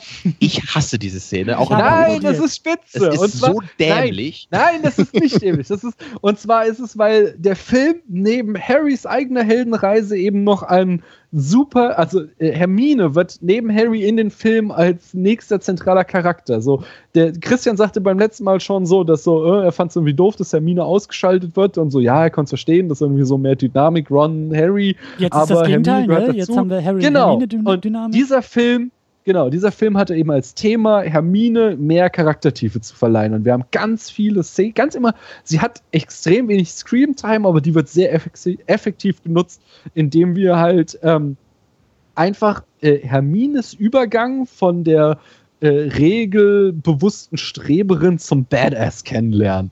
Und das fängt so an, dass sie eben mit äh, Ron sich immer mehr anfängt zu kabbeln, aber auch du merkst, da ist irgendwas am Laufen. Äh, wir haben so Szene wie bei der heulenden Hütte, wo sie da in Hogsmeade sind und dann Hermine diejenige ist, die meint, oh, lass uns doch hier den Zaun äh, überschreiten und näher an die heulende Hütte rangehen und Ron will es nicht. Das heißt, sie ist jetzt diejenige, die anfängt, die Regeln zu brechen. Sie wird das Badass. Wir haben diese Tiere als Ratte und Katze eben als Metaphern für Ron und Hermine. Wir haben eben diese Szene, wo sie Malfoy schlägt, wo sie äh, halt, das, das würde ich quasi als Übergang von ihr. Sie ist nicht mehr das kleine Mauerblümchen, sondern sie ist jetzt die, ähm, ähm, ja, die, die bestimmende Person dieses Trios. Und das wird sie dann eben auch in dem ganzen Finale mit dem äh, ja, äh, mit, mit dem Zeitumkehrer. Da hat, ist sie diejenige, die den Plan hat. Und das ist auch wieder wunderschön ähm, symbolisiert, dass sie dieses Ding anfängt zu drehen und Harry will so danach greifen und sie schlägt ihm auf die Hand, so, um zu zeigen, so, ich bin diejenige, die weiß, wie es läuft und ich werde jetzt das hier durchziehen. Und das bereitet eben ganz toll vor, was Hermine am Ende dieser Reise für ein Charakter sein wird. Das also dagegen habe ich auch nichts, kann ich nur noch mal sagen. Also die, den Arc von Hermine finde ich äh, genauso schön wie du. Aber da gehört doch das Schlagen mit hinein. Das ist der Moment, also, wo sie halt eben nicht mehr die Streberin ist, sondern sie ist jetzt das Badass. Ja, und ich, ich glaube einfach, dass das für mich einfach so, das ist so ein Moment, wo irgendwie die, die kleinen Mädchen im, im Publikum im Kinosaal irgendwie so laut klatschen. Hey, was, sie, hey. was sie auch wir sind was sie auch getan also, haben. Ja, was, was sie getan Hermine. haben, als ich damals Jawohl. im Kino war. Und ich finde, dass es ist so eine, so eine sehr stumpfe, plakative Art, die meiner Meinung nach einfach nicht zu dieser Figur passt. also natürlich, natürlich kann man sagen, sie, sie ändert sich jetzt oder kommt irgendwie da raus, aber ich weiß nicht, das ist, das ist halt auch so, so dämlich inszeniert, dann gibt sie halt Malfoy eine Ohrfeige und die Moment und Malfoy mal, und seine Jungs, die kriechen dann äh, so. Das ist die Faust, ja, das ist ja. nicht die Ohrfeige. Das ist super. Im Buch ist es aber eine Ohrfeige, glaube ich. Es ist mir egal. Du, hast, du bist, du bist raus. Tamino, du hast verloren. Tamino, lass uns, lass uns das nochmal, pass auf. Ich, ich habe ein Argument für dich. Also das Argument, also wir haben es ja auch hier in den Show Notes, ja, Hermine ist ein eigener kleiner Punkt und Hermine kriegt drei von drei möglichen Herzen. Sie greift nach Rons Hand, sie teilt mit der Faust einmal aus und sie ist mit Harry sehr, sehr gut und sehr, sehr kompetent unterwegs. Drei von drei Punkte, damit kannst du doch, damit kannst du doch leben, oder nicht? Naja, ihr habt mir gerade nicht so richtig ausreden lassen. Das, das, Problem ist einfach, ich mag diese Art der Darstellung nicht, weil es für mich sehr gezwungen wird, wirkt, halt ähm, Malfoy eine Ohrfeige zu geben, weil Warum? wir sind hier auch in der Zauberschule, wo halt vorher eigentlich immer etabliert wird, dass so die, die Konflikte, so wie im, zum Beispiel im ersten Buch, ja, wo, warum, wo Malfoy, warum, aber warum Neville dürfen Mädchen Ding, keine, äh, keine Fäuste verteilen? Das ist, vor allem, weil niemand sich da irgendwie schlägt und so äh, Konflikte hier gelöst werden, weil es um Zauberei gehen sollte, meiner Meinung nach. Und wie ich gerade sagen wollte. Aber das ist doch, das wird doch super inszeniert. Sie geht doch hin und hält ihm den Zauberstab unter den Hals und Malfoy zittert vor Angst, weil er natürlich weiß, dass wenn es ums Zaubern geht, hat er ihr nicht zu entgegenzusetzen. Ja, das hätte ich gut sie gefunden. ist einfach die Beste. Das, aber, na, ja, aber das ist doch wäre. eben, das ist doch eben der Moment des absoluten Triumphes, dass sie halt äh, weiß, sie hat ihn in der Hand, so sie könnte ihn jetzt in einen Frosch verwandeln oder was auch immer. Und sie zieht den Zauberstab weg, er atmet auf und dann haut sie ihm die Faust rein. So. Ja, und das, das ist für mich eben der Moment, wo nein, sie nicht mehr das stark ist super inszeniert. Das ist einfach toll. Das ist einfach, das zeigt ihre komplette Dominanz in dieser Szene und das zeigt nee. eben, dass sie. Und da bin ich nicht deiner Meinung. Ah. Die Dominanz wird vorher gezeigt, weil sie, genau wie du sagst, ihm im Zauber natürlich überlegen ist. Und wie ich gerade schon mal sagen wollte, bevor ihr mir wieder ins Wort gefallen seid, im ersten Harry Potter im, äh, da gibt es ja auch diese Szene, wo, wo Malfoy dieses Erinner mich klaut von Neville, ne, das wisst ihr ja bestimmt noch, also du, Christian, weißt hoffentlich auch noch, ne, wo sie zum ersten Mal auf, den, auf die Besen reiten.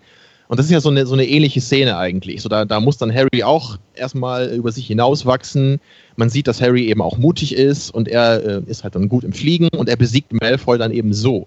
Aber ich fände es halt irgendwie dämlich, wenn sie dann, nachdem sie da äh, geflogen sind, sich irgendwie jetzt prügeln würden oder so. Das äh, entwertet für mich eigentlich das, was vorher passiert ist, weil darum geht es nicht. Es geht bei Harry Potter nicht darum, wer hier wem irgendwie einen Faustschlag geben kann. Und das, darum, ich, darum ich, ich, ich, ich verstehe, ich, nee, nee, nee, ich verstehe, was du meinst, und ich würde es auch scheiße finden, wenn sie es öfter machen. Aber dass sie es einmal so als Punchline einsetzen, finde ich voll okay. Als weil, Punchline, ja. Ja, und vor allen Dingen, im wahrsten Sinne des Wortes. Und vor allen weil Dingen, sie, ja? Weil nee, es ist vollkommen klar, dass Malfoy ihr nichts entgegenzusetzen hat. Und sie zieht halt den Zauberstab zurück, um zwar quasi zu sagen, so, selbst ohne Zaubersterbe mache ich dich noch platt. Und für mich war es eher so ganz anders. Für mich war es nämlich so, in dem Moment Hermine, ja, die kleine süße Streberin Hermine aus dem Film 1, aus dem Film 2 und eigentlich ja immer noch in Film 3. Ne? Sie ist ja einfach die, sie ist die Rationale. Sie hat die Bücher gelesen, sie kennt die Zaubersprüche, sie weiß, sie ist so ein bisschen, ne, ich will das nicht ins Politische jetzt nochmal ziehen. Ich glaube, die Vergleiche haben wir schon überzogen, aber es gab vielleicht auch in den letzten Tagen eine gewisse Aneinanderreihung von äh, Frau und Mann in einem Wahlkampf, bei der auch die kompetente Frau, die eher rational unterwegs war, auch unterlegen ist gegenüber dem lauten Arschloch. Und das dann Aber eben, wir wollen das nicht ins Politische ziehen. Nein, äh, das Und äh, beide haben den Arschlochtitel auf jeden Fall verdient. nichts läge mir ferner. Naja, aber da ist halt die rationale Frau, die in der Lage ist, mit ihrer, mit ihren Fähigkeiten und ihrer Kompetenz zu überzeugen. Das demonstriert sie, das demonstriert Hermine an dieser Stelle auch. Sie ist wohl überlegt, sie hält ihm den Zauberstab hin und sagt, mein Freundchen, ich habe dich voll im Griff. Ich bin dir überlegen. Dann lässt sie sich auch über das Rationale wieder beruhigen, um dann aber wieder den Schalter umzulegen und irrational, weil ein Faustschlag ist nichts anderes als Emotion. Es ist nicht rational, es ist emotional. Und dann emotional diese Faust auszuteilen und zu sagen, Alter, weißt du was, der Kopf ist jetzt scheißegal, den hast du dir hier verdient. Und ihm dann eine reinzuhauen, das finde ich, eben wie Daniel auch gesagt hat, als Bruch dieser eigentlich so wohl überlegten Figur. Und sie kehrt danach ja auch wieder ins Wohlüberlegte zurück. Sie fängt jetzt ja nicht an, sich irgendwie einen Bandana umzuschnallen und irgendwie noch äh, einen auf Schwarzenegger zu machen, Tanktop anzuziehen und zu sagen, so jetzt baller ich hier mal das ganze Hogwarts zu oder sowas. Sie kehrt dann ja wieder zurück in ihren Rahmen, aber sie hat diesen Rahmen einmal verlassen, sie hat diese Grenzüberschreitung einmal gemacht, weil es emotional wurde und weil Hermine auch mal emotional werden darf an dieser Stelle. Tja, ich, ich meine, ich, ich kann das einigermaßen verstehen, was ihr sagt, aber für mich persönlich wäre es viel schöner gewesen, wenn einfach nach diesem Zauberstabgriff äh, an der Kehle, für, für mich reicht es. Für mich ist aber da alles geklärt, was geklärt sein muss. Und äh, für mich sollte Hermine irgendwie über sowas stehen. Auch wenn es, klar, du sagst, es ist halt ein so ein Moment, wo, sie, wo es dann so aus ihr herausbricht, okay. Aber irgendwie, für mich ist es so ein bisschen out of character. Ja, das ist ja gerade das Tolle. Ja. Lass sie doch, lass sie doch mal ausbrechen aus ihrem Charakter. Ja, gut, das kann man ja immer sagen, wenn man sagt, eine Figur ist gerade out of character. So, ja, ist ja gerade cool. Also, naja, ja, nee, nee, nee, nee, nee, nee, nee, nee, nee, nee, wir sind hier nicht irgendwie bei Fernsehserien, wo du manchmal das Gefühl hast, dass eine ganze Staffel eine Figur out of character ist, weil die Drehbuchautoren schon längst vergessen haben, was diese Figur mal ausgemacht hat. Aber in so, gerade in so, in so emotionalen Momenten, so mal kurz dieses Gummiband ein bisschen weiter zu spannen, bis es dann wieder zurückflitscht, so, das, das kann man ruhig mal machen. Das ist gar nicht mal so schlimm. Aber äh, ich verstehe ja auch, was du meinst. Und ich glaube, im Kern sind wir uns ja eigentlich auch relativ einig. Äh, es ist ja gut, dass jetzt, wie gesagt, Hermine nicht auf einmal irgendwie die, die Actionheldin hier wird, die jetzt irgendwie aus allem und aus allen Prämissen irgendwie rausbricht. Ja, auf jeden Fall. Tja. Puh.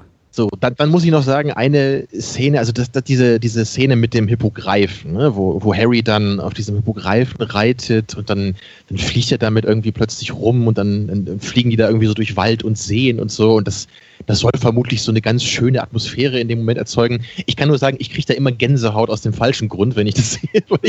also vielleicht findet ihr das ja auch einfach äh, genuin schön, so ist es ja sicherlich gedacht, aber ich, ich finde das immer so ein bisschen cheesy, wenn er dann da so dann sitzt und dann streckt er, glaube ich, irgendwie die Faust äh, hoch und sagt so, uh, und so. Das, ich bin der König halt immer der so, Welt. so eine Gänsehaut. Ja, genau. Genau so ein Moment ist das eigentlich, ja.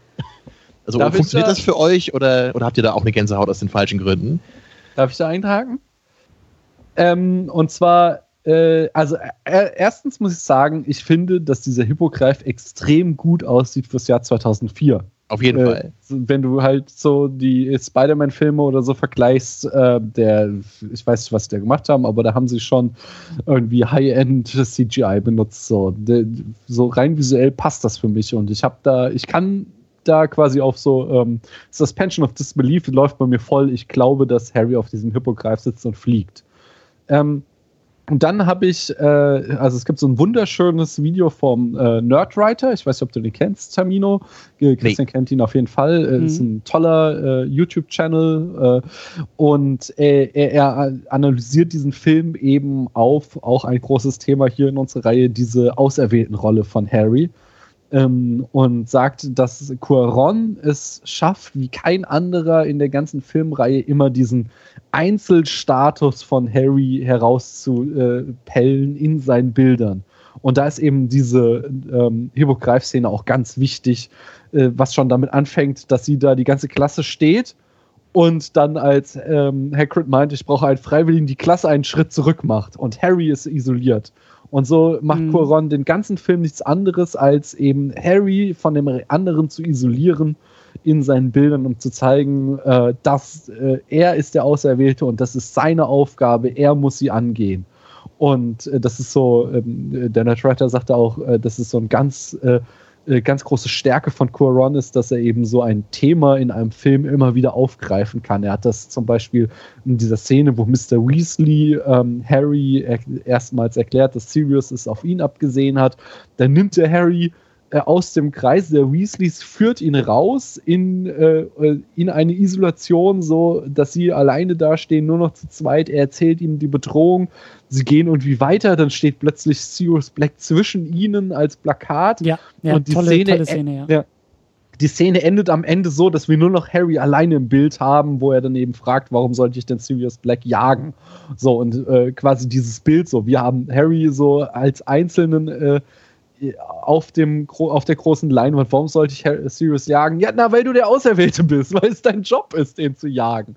Und diese Bilder äh, schafft er halt immer wieder, dass er eben diese, die Menge der Schüler, der Freunde, der Familie zeigt, in Kontrast zum alten Harry. Und dafür ist eben diese Szene auch sehr wichtig. Ich kann total verstehen, dass es ein bisschen dick aufgetragen ist, dass es kitschig ist, wenn er dann da die Arme hochreißt und so. Äh, und dass es mich emotional auch nicht irgendwie so fesselt. Aber dafür eben uns so einen weiteren Moment zu zeigen, dass Harry äh, eben nicht Teil der Meute ist, sondern dass er in irgendeiner Form besonders ist, da klappt das ganz hervorragend, ich. Ja, dagegen würde ich auch nichts sagen. So die, die äh, Idee der Szene ist natürlich super. Aber auch hier so, mir ist die Umsetzung wie bei dem Faustschlag bei Hermine, ist es mir einfach ein bisschen zu dick aufgetragen und deswegen funktioniert es dann emotional leider nicht so richtig bei mir. Mhm. Ich glaube, das ist aber auch so ein ganz großes ähm, Thema in dem Film, dass er einfach dick aufträgt. Und zwar auch, weil Cuaron sich da so an ein kindliches Publikum wendet. Mich stört zum Beispiel immer ähm, diese Szene in der heulenden Hütte, weil ich finde, dass sie äh, quasi durch die Bank äh, overacten.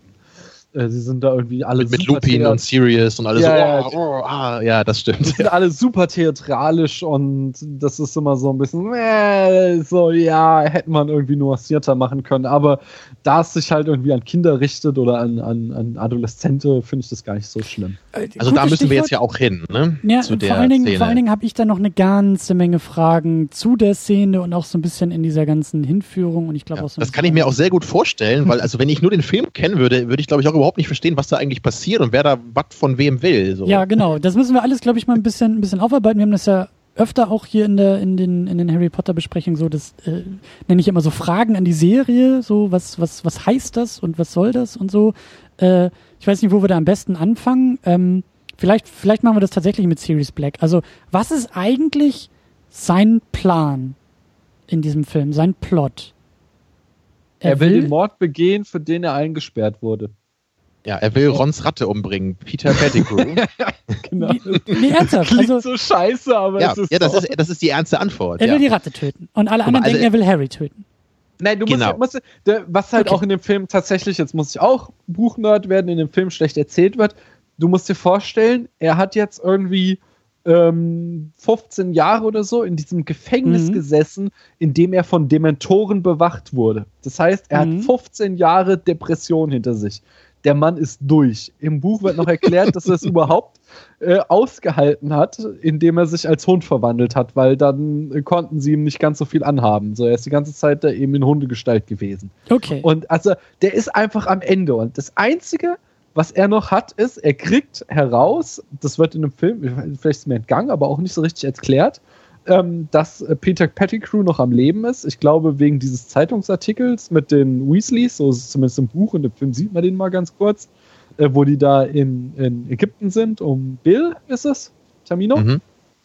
Äh, sie besuchen ja. Bill und da ist so ein im, im äh, Tagespropheten dieser Zaubererzeitung so ein Artikel drüber, und da hat Sirius eben äh, die Ratte gesehen im Gefängnis. Und das war so der einzige Moment, der ihm aus seinem Wahnsinn rausgeholt hat und ihn dazu gebracht hat zu fliehen, denn er sitzt da drinne, weil alle glauben, er hätte Peter Pettigrew umgebracht und jetzt will er es dem zeigen. Jetzt will er so, und Hä? Genau, das, Moment, Moment, das, Moment, das Moment, Wichtige. Moment, mal, Moment. Ja, Moment. Er, er sitzt da drin, weil er diesen Peter angeblich umgebracht hat.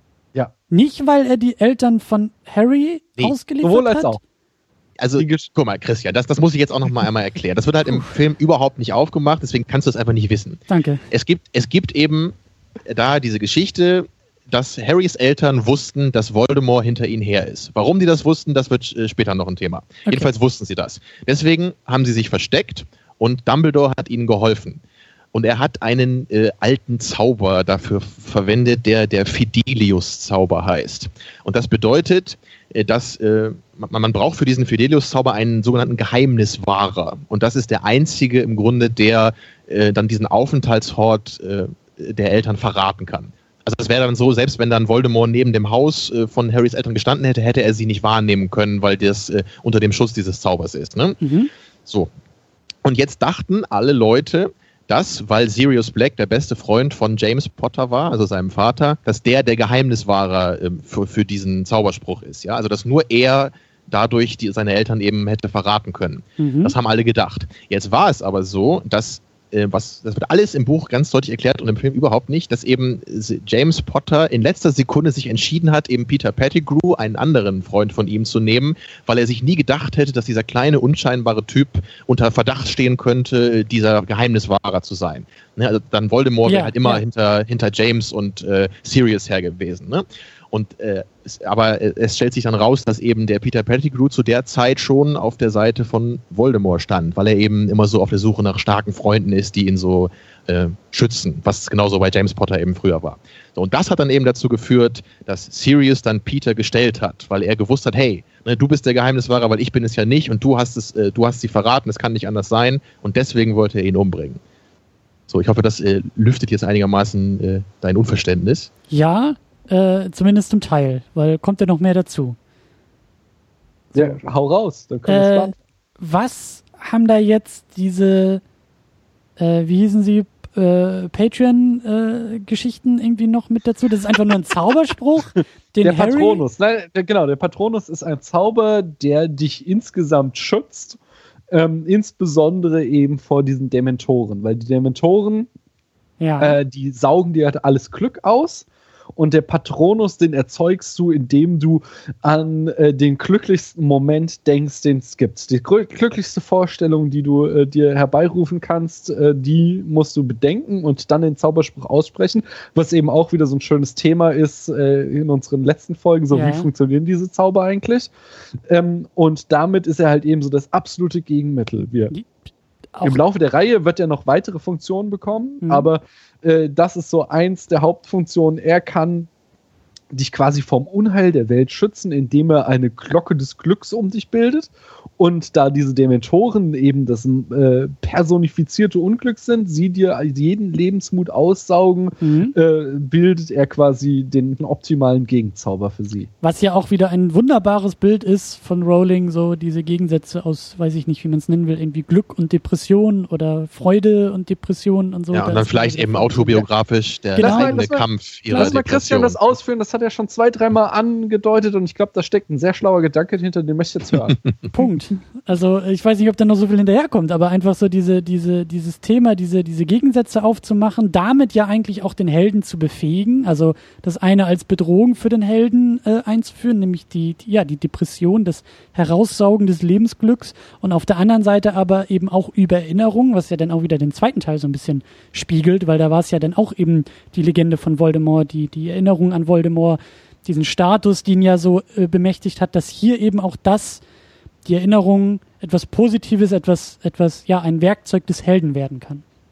Mhm. Wunderschön. Du hast, du hast vorhin noch irgendwie auf diesen Unterricht angespielt. Was war da noch irgendwie? Das, das ist ja dann auch noch wieder was anderes. Äh, das ist doch dann dieser, dieser Schrank, der da, der da existiert. Genau. Genau, Irrwicht. in dem ja irgendwie die größte Angst äh, ja auch personifiziert oder irgendwie in Erscheinung tritt. Mhm.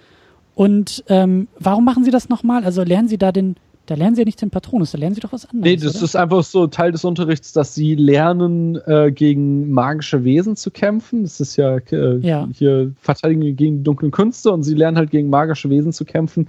Und ähm, ja, diesen Kampf gegen diesen Irrwicht ist halt ein Teil des Unterrichts, aber ich glaube eben, was du da sagst, dieses, der Kampf gegen die äh, schlimmste Angst, die man hat, ist da das große Symbol, was dahinter steckt. Ja, und ja, das finde ich auch eine sehr schöne Idee. War das nicht eben ja. auch so, dass das, äh, also, also der, der Zauberspruch ist ja irgendwie entscheidend, man muss ja an was Absurdes denken und irgendwie, glaube ich, auch mit Gelächter oder so reagieren. War das nicht Genau, man muss, ihn, man muss ihn albern machen. Genau, so. genau. Und das ist ja eben auch äh, so eine der, eine der größten Weisheiten äh, überhaupt. Und das eben in diese Bildsprache auch zu transferieren, ist doch toll, dass halt in dem Moment, wo du lachst, kannst du keine Angst haben. So, das mhm. ist einfach, das ist doch, das ist doch physikalisch unmöglich, oder? Oder habt ihr schon mal beides irgendwie exakt im gleichen Moment gehabt, dass ihr irgendwie Angst verspürt, während ja. ihr herzhaft lacht? So, man, man lacht dann nee. vielleicht eher anders, aber so ein herzhaftes aus dem Bauch heraus Gelächter ist das beste Gegenmittel äh, gegen jede Angst. Mhm. Und dieser Irrwicht ist auch ein schönes Gegenstück zu diesem Spiegel, äh, Spiegel Nerhigeb aus dem ersten Buch und Film, ne, der, der dir ja deine, dein größtes Glück oder deinen größten Herzenswunsch ja. zeigt. Ja. Und hier hast du dann diesen Irrwicht, der so ein, nicht genau, aber so ein bisschen das Gegenteil macht. Ne, und, und beides sieht man ja auch, kann dich irgendwie äh, zum Verzweifeln bringen. Also auch, auch von dem Irrwicht, äh, so, die tauchen ab und zu nochmal auf in ein paar kleinen, aber sehr schönen äh, Momenten so im Verlauf der Reihe. Also das, mhm. und genau das meine ich eben. Das sind so die Sachen, ne, die auch zum Worldbuilding dazugehört. Also diese kleinen Ideen von so coolen Wesen mit so coolen Fähigkeiten, was aber auch nicht einfach nur ein cooles Wesen ist an sich, sondern was eben auch für was steht, was, genau. was eine Bedeutung hat für die Figuren. Und das ist doch wirklich klasse gemacht. Genau. Auf jeden Fall, aber das spielt ja auch dann wieder super in den Plot rein. Und zwar ist ja, äh, möchte ich da nochmal eben auf diese Apotheose, die Heldwerdung äh, kommen das ist ja, als hätte Kur, ich, also meine These ist jetzt, Cuaron hat den Zeitumkehrer genutzt, ist äh, in die Zukunft gereist, wenn das damit möglich ist, hat Christians Beschwerde gehört, dass Harry noch nicht so ein richtiger Held ist irgendwie äh, und hat dann daraufhin das am Ende so äh, inszeniert, dass, weil dass er eben gerade mit diesem Zauberspruch Expecto Patronum, so mit dem er quasi Glück erzeugt, um alles Unglück abzuwenden, äh, dass er diesen nutzt und also sehe ich das nur als einziger so. Das ist ja so total der, dieser eben Cape-Anlegemoment, diese Szene, ja. wo er nach vorne tritt ja. und dann diese äh, Dementoren du, abwehrt. Das ist ähm, auch, das ist auch äh, Neo, der die Kugeln aufhält. Auf jeden Fall. Das ist, das ist dieser Moment, den Christian sich da in den letzten zwei Filmen gewünscht hat. Ja. Und den kriegen wir hier quasi in Reihenform. Und den kriegen wir halt nicht irgendwie mit irgendeinem Zauberspruch, sondern eben mit diesem Zauberspruch, der quasi als Leitthema dieses Films dient, dass wir halt immer dieses äh, Unglück und Angst und Zweifel und äh, ja, uns dann doch wieder mit Glück und lustig sein dagegen stellen. Und was ja dann auch wieder diesen, was wir auch im letzten Mal hatten, schon wieder diesen Kontrast zwischen Voldy und Harry darstellt, dass wir halt ähm, äh, einerseits eben diesen Voldemort haben, der so äh, total herzlos ist und eiskalt und voll der Psychopath und dann eben Harry, der auf der anderen Seite in der Lage ist, Liebe zu fühlen und Liebe mhm. zu empfinden und ich, ich, es wird nie irgendwie heraus ähm, ja, gearbeitet, aber ich kann mir ganz gut vorstellen, dass Voldemort überhaupt nicht in der Lage ist, so einen Patronus-Zauber zu wirken, weil das ja quasi die Essenz dieses Zaubers ist. Und das ist der Moment, der Harry zum Held werden lässt. Also ich bin mir ziemlich sicher, dass Voldemort keinen Patronus heraufbeschwören ja. kann und möglicherweise wurde das sogar mal erwähnt, aber bin ich mir auch nicht sicher jetzt. Ja. Aber es sollte wirklich klar sein, ja. Mhm. Ja, und das, das, das finde ich halt, äh, ist halt krass, dass das halt das Bild ist, in dem er, also das ist seine Apotheose. So wird er zum Held, dass er eben das absolute äh, Instrument der Liebe und das spielt, das ist halt auch so, zum Beispiel, dass er Peter Pettigrew verschont, das spielt da mit hinein und äh, auch am Ende, wenn dann Lupin quasi den Film erklärt und Harry da steht so, ah ja, irgendwie hat ja alles keinen Unterschied gemacht. So, es ist alles genauso äh, wie vorher. Niemand weiß, dass Sirius unschuldig ist und Peter ist immer noch auf der Flucht. Und Lupin den erklärt so, nee, nee, Moment, es hat quasi für dich den großen Unterschied gemacht. Du hast äh, quasi gezeigt, dass er unschuldig ist. Und selbst wenn es keiner weiß, es ist quasi für dich der entscheidende Moment gewesen. Äh, das sind alles so, ja, ich kann es nicht so richtig in Worte fassen, aber es ist alles ein großes Thema, was in diesem Film mhm. mitschwingt. Könnt ihr mir da folgen? Mhm. Ich will da auch noch mal Durchaus. kurz ein bisschen, ein bisschen einhaken, weil, weil äh, mir auch da so alle Konstellationen auch noch nicht so ganz klar waren. Welche Rolle hatte Snape denn bei der ganzen Nummer? Weil das ja auch entscheidend ist, dass er jetzt irgendwie in diese Szenerie reinplatzt. Äh, man ja am Anfang auch schon wieder nicht so richtig weiß, hat er jetzt auch irgendwie noch seine Finger mit im Spiel und wer ist jetzt überhaupt eigentlich der Gute und wer ist der Böse? Aber er stellt sich dann ja auch irgendwann schützend vor die Kinder. Ja, also da, da antworte ich dann mal, weil Daniel war ja eben dran. Ja, das ist jetzt auch wieder eine Sache, die eben im Buch noch ein bisschen besser erklärt wird ich weiß auch gar nicht, ob das hier überhaupt erwähnt wird, aber es, also im Buch wird ja mal gesagt, dass Harry, äh, nee, äh, Harrys Vater äh, wurde eben sehr gehasst von Snape, weil die beiden zusammen in der Schule waren und Harrys Vater habe Snape einmal das Leben gerettet und das äh, konnte er ihm nie verzeihen. Wurde das im Film überhaupt gesagt? Nee, ich glaube, also es wurde wird im, im Buch Teil dann gesagt, gesagt, aber im ja, ja, im, im, genau, Buch, im, ist Buch das eine ganz das wichtige Rolle, aber im Film wird es im ersten Film gesagt, aber im dritten Film wird es nicht wieder aufgegriffen. Okay. Okay, und das ist halt äh, wichtig so. Deswegen, also Snape hasst halt eben Harrys Vater, so das weiß man ja. Ne? Und er hasst natürlich auch äh, die Freunde von Harrys Vater, wo Lupin eben zugehört hat. Und äh, am Ende ist es jetzt eben so, dass Snape hier nur so die halbe Geschichte kennt. Das ist auch alles sehr verwirrend im Film, das müssen wir gleich mal einmal aufschlüsseln. Es ist halt so, dass äh, Snape kommt dann in diese Hütte, weil er da einfach irgendwas gesehen hat, glaube ich.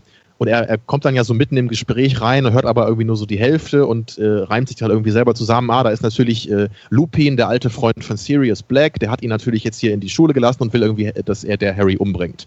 Ne? Und Snape denkt dann mhm. halt nur so, okay, jetzt rette ich halt die Kinder, weil, weil das halt eben mir irgendwie Ruhm und Ehre bringt, so ungefähr. Ja, oder weil es. Und er, er, will halt natürlich einfach nicht, dass seine alten Rivalen da irgendwie siegen. Aber er, er denkt halt, dass, dass Sirius Black einfach äh, immer noch der ist, für den ihn alle gehalten haben. Ne? Dass er eben Harry umbringen will und so weiter also, also Snape stolpert im Grunde so zufällig da rein in diesen ganzen Plot. Mhm. Ja, also ich denke, dazu passt jetzt auch ganz gut, was ich eben jetzt auch nochmal äh, anmerken wollte, weil das ist wirklich inhaltlich gesehen ist das der aller, allergrößte äh, Complaint hier, den ich habe. Und das, ähm, also dieses ganze Finale funktioniert leider nicht so schön, wie es im Buch funktioniert. Und das fängt an mit äh, einer Szene, die ich bis heute überhaupt nicht verstanden habe, warum man sich die für den Film ausgedacht hat. Das kann mir vielleicht Daniel irgendwie erklären, ich weiß es nicht also es, es gibt ja immer in diesen Filmen so manche Szenen, die man eben ein bisschen anders macht und sowas. Klar, das gibt es halt immer äh, irgendwie in Filmen. Ne? Manchmal muss man das machen, damit der Plot irgendwie ein bisschen besser voranschreitet. Ne? Manchmal sagt dann eine Figur äh, was, was eigentlich eine andere Figur gesagt hat und so, ist okay. Aber diese eine Szene hier, wo das ist halt, ähm, da, da ist Harry irgendwie nachts unterwegs mit der Karte des Rumtreibers und er guckt eben auf diese Karte und er sieht plötzlich Peter Pettigrew. Ne? Wisst ihr ja vielleicht noch. Also da, da geistert er ja nachts durchs Schloss und er sieht dann eben Peter Pettigrew als Name auf dieser Karte und sagt das ja später dann sogar noch Lupin, der das erst gar nicht glauben kann. Und ich, ich finde das, das so furchtbar, dass man sich diese Szene einfach ausgedacht hat, weil das, das Geile im Buch ist eben, wenn die dann am Ende in der heulenden Hütte sind, Harry hat halt überhaupt keine Ahnung, was da vor sich geht. Ne, da ist dann plötzlich dieser Lupin, der erzählt ihm irgendwas, ja, hier Peter Pettigrew, das ist die Ratte von Ron und der lebt ja irgendwie noch und das, das klingt halt so, als wären da gerade zwei völlig Verrückte, die irgendeinen Quatsch erzählen. Ne?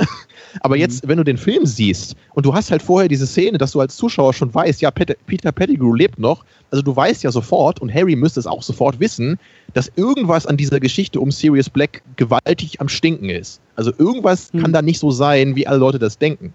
Und ich verstehe nicht im Mindesten, warum man das so machen sollte. Also warum, warum macht man das nicht einfach so wie im Buch, dass das alles erst am Ende rauskommt? Hat ihr irgendwie eine Erklärung für? Ich habe einen Verdacht. Und zwar, ähm, es, es würde ich sagen, es hängt hier wieder die unterschiedlichen Medien zusammen. Das hat ein Buch einfach, äh, was weiß ich, 360 Seiten ist das Buch, glaube ich, lang im Deutschen und du vertiefst dich da halt irgendwie 20, 30 Stunden rein und kriegst viel mehr Informationen, sodass es am Ende glaubwürdig bleibt. Ähm, während du, wenn du nie auch nur den leisesten Verdacht hättest, dass Peter Pettigrew noch am Leben sein könnte, ähm, du eben so einen Deus Ex Machina Moment im Film hättest. Du hast halt eben nur diese zweieinhalb Stunden, was schon ja ex lang äh, ist für einen Film, aber dass du halt ähm, zweieinhalb Stunden hast und erzählst du eine Geschichte von äh, vorne bis hinten, um, in der Sirius Black der Böse ist und ganz am Ende erzählst du, ah nee, übrigens, äh, war nur ein Witz, eigentlich ist Peter Pettigrew der Böse. Das käme im Film total irgendwie strange rüber. Da musst du zumindest eben so eine epische Vorausdeutung hineinbringen, dass da was nicht stimmt. Und es wird ja im äh, Buch, äh, im Film äh, schön wegerklärt von wegen, dass irgendwie so, ja, irgendwas musste mit der Karte nicht stimmen. Und obwohl in der Szene auch so ganz schön auf der Audiospur die Rattenfüße zu hören sind. Das heißt, äh, ich finde es gar nicht schlecht. Ich finde, ich, ich glaube, das käme am Ende einfach wirklich zu überraschend, weil du nicht so viel Zeit hast, um die, in die Geschichte einzutauchen. Ja, vielleicht wäre das sogar, sogar auch noch irgendwie komplexer geworden dann bei dem großen Reveal, dass es irgendwie dann noch schwieriger gewesen wäre, jetzt irgendwie den ganzen Namen und den ganzen Twists zu folgen, wenn du halt irgendwie das Buch vielleicht nicht mhm. äh, kennst. Ja, das wäre zumindest ein Grund, wobei ich dann immer noch sagen würde, dass man es halt nicht so deutlich machen kann, sondern man hätte es irgendwie anders andeuten müssen. Und, weil, weil so ist es ja auch irgendwie total klar, dass Peter Pettigrew noch lebt, weil er ist ja auf dieser Karte. Also, na, na gut, es kann natürlich ja, sein, dass aber, hier, aber eine Fehlfunktion halt, hat oder so. Aber ja. du weißt, du halt, weißt halt erst im, genau, ja. du weißt halt erst im Laufe, äh, eigentlich weißt du auch nur aus dem Buch, dass die Karte immer die Wahrheit sagt.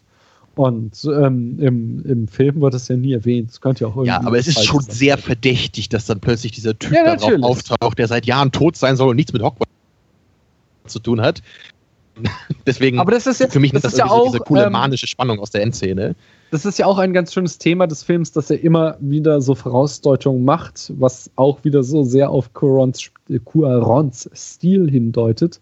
Ähm, von denen ja einfach die schönste, die peitschende Weide ist. Die ist ja, die ja irgendwie über drei Viertel des Films einfach nur als Comic Relief benutzt wird. Meine Lieblingsszene ist ja dieser kleine Vogel, der da über die Ländereien von Hogwarts fliegt und dann einfach von der Weide ausgenockt wird.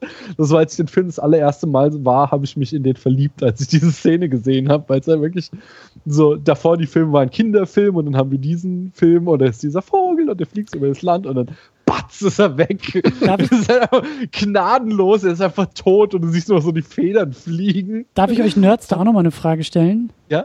Stand die nicht im zweiten Teil irgendwie noch mitten in dem Innenhof von Hogwarts? Ja, sie haben komplett die Szenerie gewechselt. Auch dieser steile Abhang runter zu Hagrids Hütte ist neu und so. Also genau, aber natürlich sieht der dritte besser aus. Auch das, die ganze ja. Location finde ich auch besser als vorher, aber es ist natürlich ein krasser Bruch mit dem vorherigen. Okay, das ist so das, das Simpsons-Problem. Alter, ja, Nee, das ist alte Hollywood-Weisheit, so ähm, Wirkung geht über Realismus. Ja, ja, das genau, ist total okay. egal, wie es vorher war. Okay. Hauptsache es sieht gut aus. Okay. Ähm, ja, nee, das finde ich auch okay. Mit der peitschenden Weide, die wird halt immer wieder so als Comic Relief in diesem Film eingebaut und dann am Ende ist sie einer der entscheidenden Blockpunkte. So, und, das, und so ist es eben auch mit dieser Karte und der Ratte. Ist nicht ganz so clever, aber ich finde es trotzdem okay. Lasst uns ja. vielleicht auch nochmal Richtung äh, äh, Programmpunkt Nitpicking irgendwie voranschreiten und ja. damit vor allen Dingen über das Thema Zeitreisen sprechen, weil das ist ja eigentlich schon kein Nitpicking mehr, das ist auch ein für uns alle, glaube ich, ein sagen. Riesenproblem, oder? So, also ich, sollen wir damit ich fange mal an. Soll ich, mal kurz, sollen wir damit anfangen? Soll ich erst mal so ein paar kleinere Punkte und Mach mal vielleicht so ein paar kleinere, um uns so ein bisschen. Wir arbeiten äh, uns hoch. Genau. Also ja. ich habe ich hab ja so äh, während des Films Buch geführt ähm, und ich äh, und ich muss äh, sagen, das erste, was mich sehr stört, ist, äh, und das ist auch ein äh, Thema, was sich durch die Reihe zieht, Zauberer sind Dilettanten. Und zwar sieht man das in diesem äh, äh, Night äh, Bus, also in dem fahrenden Ritter. Der Bus, da stehen Betten drinne und die Betten, die rollen einfach wild hin und her, wenn der, ja. Bus, der dann mit hoher Geschwindigkeit durch die Straßen rast. So, es wäre ja total super, wenn man irgendwie einen Zauberspruch hätte, der diese Betten festmacht. So, hm, es gäbe da vielleicht was, was sich der Dauerklebefluch nennt, aber ist nur so ein Vorschlag. Nein, ja. wir haben hier Betten, die die ganze Zeit hin und her rasen. Aber dazu muss ich sagen, das, das ist das Coole natürlich, genauso wird ja immer diese Zaubererwelt dargestellt. Im Grunde macht das alles überhaupt keinen Sinn, weil sie ja für, für, jedes Problem die perfekte Lösung hätten. Und das erinnert mich sehr so an, an Back to the Future, ne? wo du ja auch eben diesen super Professor hast, irgendwie der Zeitreisen erfindet, aber permanent irgendwie hektisch ist, was halt eigentlich auch Sinn ergibt, aber natürlich einfach sehr charmant ist. Und genau so hört, hört, gehört das hier irgendwie auch zu der Welt äh, zu, ne? obwohl es halt total widersprüchlich ist in sich. Ja. Das nächste ist, äh, und das gehört genauso dazu, wie du das sagst, sind, dass diese Lehrer einfach unverantwortlich sind. Die haben einfach, die, äh, und das zeigt sich nie besser als bei diesem Quidditch-Spiel. Du kannst doch nicht ein Spiel, was auf Besen stattfindet, bei so einem Gewitter machen lassen. So. Du musst doch davon ausgehen, dass eins der Kinder stirbt. Das muss und, an dem Tag stattfinden. Das, das ist Zaubereigesetz. Das kann man nicht verschieben. So. Selbst nee. bei, sogar bei Fußball, wo irgendwie Millionen im Spiel sind, wird so ein Spiel manchmal verschoben, wenn das Wetter zu schlecht ist. Aber nein, nicht, ein Spiel auf Besen. Und es gibt auch wirklich keinerlei Sicherheitsmaßnahmen, wenn da mal jemand runterfällt. Und ich glaube, im, irgendwie im, im, Buch wird das halt irgendwann mal gesagt, als Harry da, wie er ja öfter mal vom Besen fällt, da sagt einmal irgendwie einer, Dumbledore konnte deinen Sturz noch bremsen. Also, glaub, also du musst schon hoffen, dass Dumbledore, Dumbledore da ist. Ja, also Dumbledore muss schon da sein und dann deinen Sturz zu bremsen, weil es nicht mal irgendwelche Sicherheitsmaßnahmen gibt, wenn du da runterfällst, ey. Na gut. ähm, ich finde, also über den Hirsch habe ich schon gelästert. Ich finde noch sehr fragwürdig, dass Harry, äh, als er dann unsichtbar durch Hogsmeade läuft, Neville den Lutscher klaut. So, die ganze Zeit tut er immer so, als wäre er irgendwie der Freund der Unterdrückten, aber kaum ist er mal unsichtbar, dann nimmt er dem Typen, der eh immer die Arschkarte gezogen hat, erstmal einen Lutscher weg. Also, Scheiß auf Neville, ja. hey, ich bin großer Neville-Fan.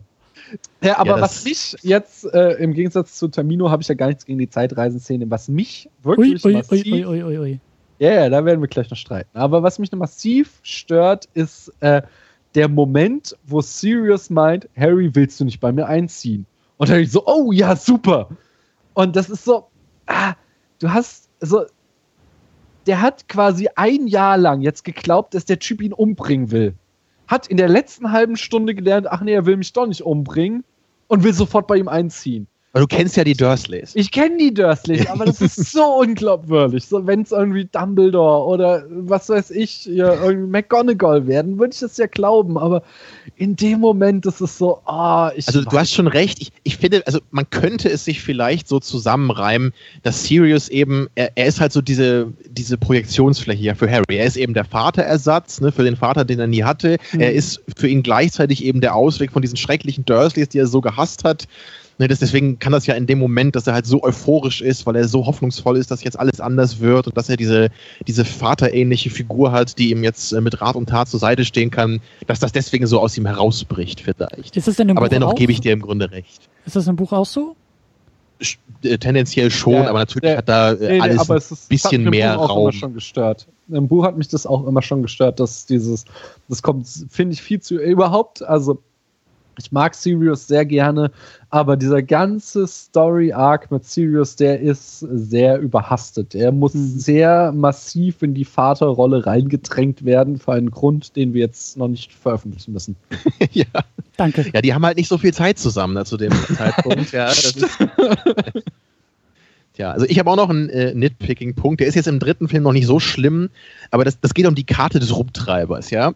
Also dieses Ding, ist halt auch irgendwie die Lösung für jedes zweite Problem, was irgendwie in Hogwarts auftaucht. Und hier ist es ja erstmal schon mal sehr bemerkenswert, dass anscheinend Harry niemals irgendwie mal in seinen Schlafsaal geguckt hat, wer denn da überall so ist. Ne, weil dann hätte er natürlich sofort Peter, Peter, äh, Peter Pettigrew in Rons Bett gesehen das ist natürlich auch cool, dass. Ich meine, das sagt er sitzt ja irgendwie ja vor allem so abends im Bett und schaut sich die Karte an. Genau, ja. Das, Das ist halt echt geil. Und, und Lupin sagt ja auch einmal so, hey Harry, ne, du hast jetzt irgendwie diese Karte und du weißt irgendwie, dass Sirius Black hier irgendwie ins Schloss eingebrochen ist und so, ja, genau. So, willst du nicht vielleicht irgendwie Dumbledore mal diese Karte geben? So, ey, da, da soll irgend so ein berüchtigter Mörder in diesem Schloss sein, wo all deine Freunde sind. Und hier hast du das perfektische, ma äh, perfekte magische Equipment, um halt so überall jeden Menschen zu erkennen, der in diesem Schloss ist, ja.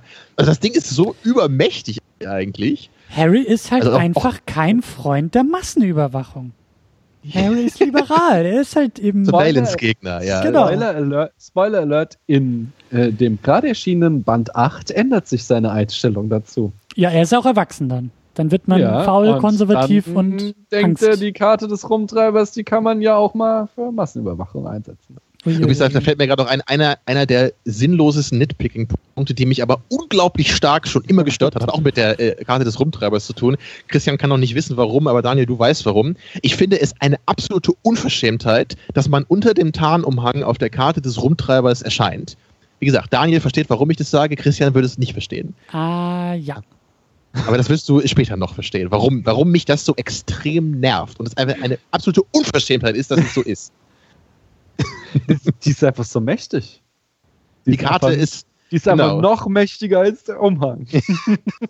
Ja, weil das ja von so vier Schülern irgendwie nebenbei mal geschaffen wurde. Ist das, ist das, nee, ist das nicht so das Scheren, äh, Schere, Stein, Papier-Prinzip? Also, also Papier schlägt Umhang und Umhang schlägt, weiß ich nicht, Stein oder so? Und, Brunnen, ja, Ja, genau. kann man über den Brunnen legen. Es gibt keinen Brunnen. Ah, jetzt, gibt das nur ist so Stein. klar, dass du einer dieser Leute bist. Das einzig, das einzig Interessante aus dem Spiel raus. Ja, natürlich, weil das ja mehr als ein Ding schlägt. Deswegen findest du es gut so. Dann nimm es doch immer und dann spielen wir mal. Das machst du doch auch. So, lass uns nicht über Schere, Stein, Papier reden. Ähm, ich weiß nicht, ob er das schon mal in den vorherigen äh, Episoden angesprochen hat, aber das, das größte Plothole bei Harry Potter ist eigentlich, dass die Zauberer Weihnachten feiern. Ich weiß nicht, ob ihr das schon mal erwähnt habt. Aber das finde ich halt jedes Mal geil, ne? Das, weil das ja, es müsste halt volles Muggelfest sein, mit dem die nichts zu tun haben. Aber es geht da immer um Weihnachtsbäume und äh, Weihnachtsstimmung und so weiter. Das ist ja das Thema mit Liebe und das ist ja diese säkularisierte Form von Weihnachten, die wir auch feiern. Ich meine, oder ich möchte euch nicht zu nahe treten, aber feiert irgendeiner von euch dann noch die Geburt Christi oder eher. Nee, aber ich, so- ich feiere auch gar kein Weihnachten, muss ich dazu so. sagen. Deswegen bin ich da sehr konsequent in der Hinsicht. Na, Bei mir ist es halt äh, und in der Familie und so sehr viel so Fest, wo man sich trifft und wo man sehr Ja. schön irgendwie zusammen ist und man. Klar, man also das stimmt in der Hinsicht, ne? aber die Zauberer zeigen ja, Ja. öfter so ihre Abneigung gegenüber Aber- der Muggelwelt und fühlen sich irgendwie überlegen in gewisser Weise und das passt Da du- so richtig. Ne? Das, das hatten wir doch beim letzten Mal auch schon. Das ist so, es ist sehr fragwürdig, welche Muggeltechnologien sie annehmen und welche nicht so. Warum müssen die armen Kinder auf Pergament schreiben? Wie viele Tiere haben die denn getötet, damit die Kinder auf Pergament schreiben können? Äh, aber auf der anderen Seite benutzen sie Schuhe so. Was ist denn jetzt an Schuhen? Ist ja auch eine Muggelerfindung. Schlimmer als an Papier. So, das ist so. aber möglicherweise hat ja auch mal ein Zauberer Papyrus erfunden. Könnte ja so ein ägyptischer Zauberer gewesen sein. umgekehrt. Hoffentlich, wahrscheinlich hat ein Zauberer die Jungs, Schuhe erfunden. Jungs, ich glaube, wir verrennen uns ein bisschen. Gibt Ja, größere wollten Probleme als Schuhe in der Harry. Potter Welt. Zeitreisen. Genau. Lass uns zu den Zeitreisen kommen. Ja. Ja, ich, ich hätte Camilo. nämlich jetzt gleich äh, Christian, ja, ich hätte Christian gefragt erstmal, weil Christian ist ja bekannt dafür, dass er sagt, Fantasy ist eh alles Quatsch. Ne, das, äh, um es mal ein bisschen pointiert zu formulieren. Quatsch. Ne, also Christian hat ja schon öfter betont, ne, Ja, ja. stört das bei Fantasy immer, Also was ja auch richtig ist, so dass alles passieren kann irgendwie, dass es keine richtigen Regeln gibt und so weiter. Es, und es gibt ja hier schon Magie. Also Genau. Magie ist ja schon mal super schwierig, habt ihr ja auch schon drüber geredet in den vorherigen Folgen. Und jetzt ist natürlich meine Frage an Christian, jetzt kommen auch noch Zeitreisen dazu. Sagst du jetzt, ist mir jetzt auch egal, weil wir haben ja eh schon Magie? Oder sagst du, also das ist mir jetzt dann wirklich einfach nochmal äh, das, das, das nächste bisschen, was übers Ziel hinausschießt? Also ich wollte nur noch mal an dieser Stelle darauf hinweisen, äh, weil das, was du gesagt hast mit meinem Statement, ist alles Quatsch. Das kann man ja so wortwörtlich nachlesen auf euren limitierten Herr der Ringe äh, Blu-ray Sonder-Extended Edition. Da steht hinten drauf, alles Quatsch. Zitat Christian Scheiner Second Unit. Müsst ihr mal genau hingucken. ähm, ja, also, hä. Es ist erstmal auf dieser Fantasy-Ebene, also dass es so etwas wie Zeitreisen dort gibt, da hast du recht. Das ist genauso viel Quatsch wie irgendwie da dieser Kamin, der einen teleportiert und irgendwie die Besen, die fliegen. Also der Quatsch im restlichen Quatsch fällt jetzt gar nicht so sehr raus. Aber es ist natürlich so, was jetzt irgendwie Machtverhältnisse dieser Quatsch-Elemente angeht, ist das natürlich totaler Oberquatsch. Mächtiger Quatsch. Genau, weil jetzt haben wir wirklich das Problem, so wie bei jedem Zeitreisefilm, der es irgendwie hat, also ne, ich zitiere auch immer sehr gerne Looper, ja, so von wegen, wir könnten jetzt hier irgendwie stundenlang auf Servierten irgendwelche Diagramme malen, aber es geht ja bei Looper um was ganz anderes. So. Und bei Harry Potter, finde ich, ist eher das Argument, nee, wir sollten da schon mal die Diagramme malen, weil ne, es geht nicht irgendwie darum, ob irgendwie aus einer gebrochenen, gescheiterten Person in Zukunft irgendwie ein Held werden kann wie bei Looper, sondern es geht schon irgendwie auch viel um Zauberei und irgendwie Welt also äh, Welten bilden, was ihr auch angesprochen habt. Also das fällt nicht so, das fällt nicht so stark raus oder das lässt sich nicht so leicht in den Hintergrund schieben, weil ja, wir sind jetzt im dritten Film und wir haben jetzt auch zum zweiten Mal, glaube ich, zum zweiten oder dritten Mal auch schon diesen Umhang. Also es kehren ja Sachen wieder zurück. Und sobald man was irgendwie einführt, ist es halt erstmal da und muss irgendwie auch in den nächsten Episoden mitgedacht werden oder zumindest irgendwie dann weg erklärt oder klein geredet. Ja, wie das Dumbledore-Problem, ne? was ihr schön herausgestellt habt schon. Ja, also genau. Was in und diesem Film übrigens nicht gut gelöst ist. So, Dumbledore hat keine Gelegenheit, den Fall zu lösen, weil er mit Cornelius Fatsch rumrennt. Finde ich nicht gut, aber nur am Rande. Genau, aber und weil Harry eben nicht die Karte des Rumtreibers gezeigt hat. aber jetzt eben Zeitreisen und das finde ich schon, also ich bin ja wieder auf der anderen Seite äh, also ich finde es sehr charmant, wie es gemacht wurde, weil es halt so ein bisschen wie bei Zurück in die Zukunft 2, irgendwie habe ich da ja so einen so einen, so einen kleinen Platz im Herzen für Filme, die dann sozusagen diese Absurdität, die Zeitreisen ermöglichen, halt wirklich mal schön aufgreifen und sagen, wir werfen jetzt mal unsere Figur sozusagen in die altbewährte Szene rein, aber aus einem anderen Blickwinkel und dann hast du auf einmal diese zwei Blickwinkel auf eine Szene. Das finde ich irgendwie immer süß und hat mir bei Zurück in die Zukunft 2 ja eben auch so gut gefallen. Aber es täuscht nicht darüber hinweg. Es ist Quatsch es ist sehr mächtiger Quatsch. Und da bin ich mal gespannt, wie das jetzt irgendwie dann in Zukunft, haha, weitergeht. weil, ja, warum reist Harry jetzt nicht zurück und rettet seine Eltern? Oder warum reist er nicht nach vorne in die Zeit und guckt sich schon mal an, äh, wie Voldemort denn irgendwie nachher drauf ist? Also warum. Ja, da haben Daniel, Daniel und ich in der Pre-Show schon drüber geredet, über die unglaublich geniale Lösung, die hier noch gefunden wird im Harry Potter-Universum. Ich glaube, die wurden mir auch schon ja. irgendwie gespoilert. Ist das nicht irgendwie so eine Nummer, dass das Ministerium da irgendwie drüber verwaltet und sagt, äh, äh, darf man nicht, kann man nicht, Zeitreisen sind ja. nicht erlaubt oder so? So ein bisschen, ja. ja. Also, also ähm, es gibt die Lösung, also insgesamt diese Zeitumkehrer, also aus dem Namen schließe ich halt auch, man kann nur in die Vergangenheit reisen, sonst ähm, würde halt vieles noch weniger Sinn geben. Aber ähm, es werden quasi zwei Erklärungen angeführt. Äh, die eine ist eben, das Ministerium hat die alle unter Verwahrung und äh, in Teil 5 oder im Film sieht man es gar nicht, aber im Buch 5 werden die halt dann auch alle zerstört äh, durch einen Unfall. Und auch alle. Aber alle. keiner übt. Nirgendwo. keiner. Die sind alle da. Und ist, aber noch besser ist eigentlich die zweite ähm, Erzähl, äh, die zweite Begründung, irgendwie die ist, wenn man länger als irgendwie zwei Stunden in die Vergangenheit reicht, äh, dann ist das gefährlich.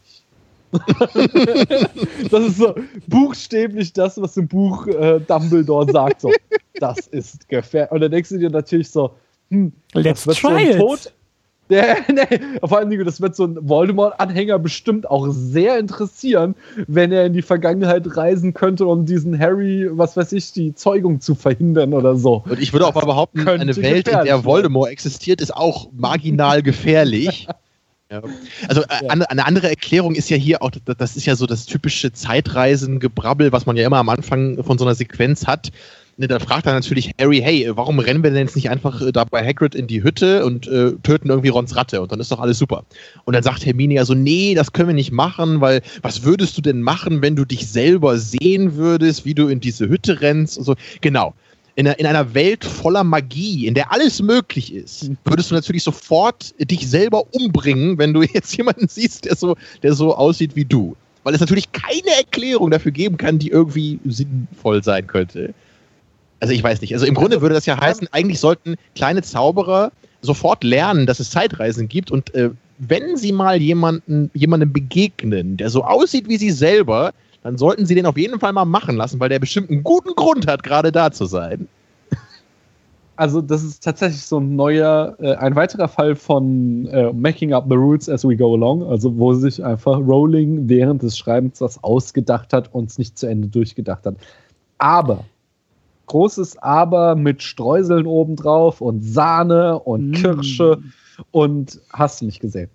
ähm, in der Art und Weise, also die, ich gehe mit dir mit, Termino, die Idee ist Banane.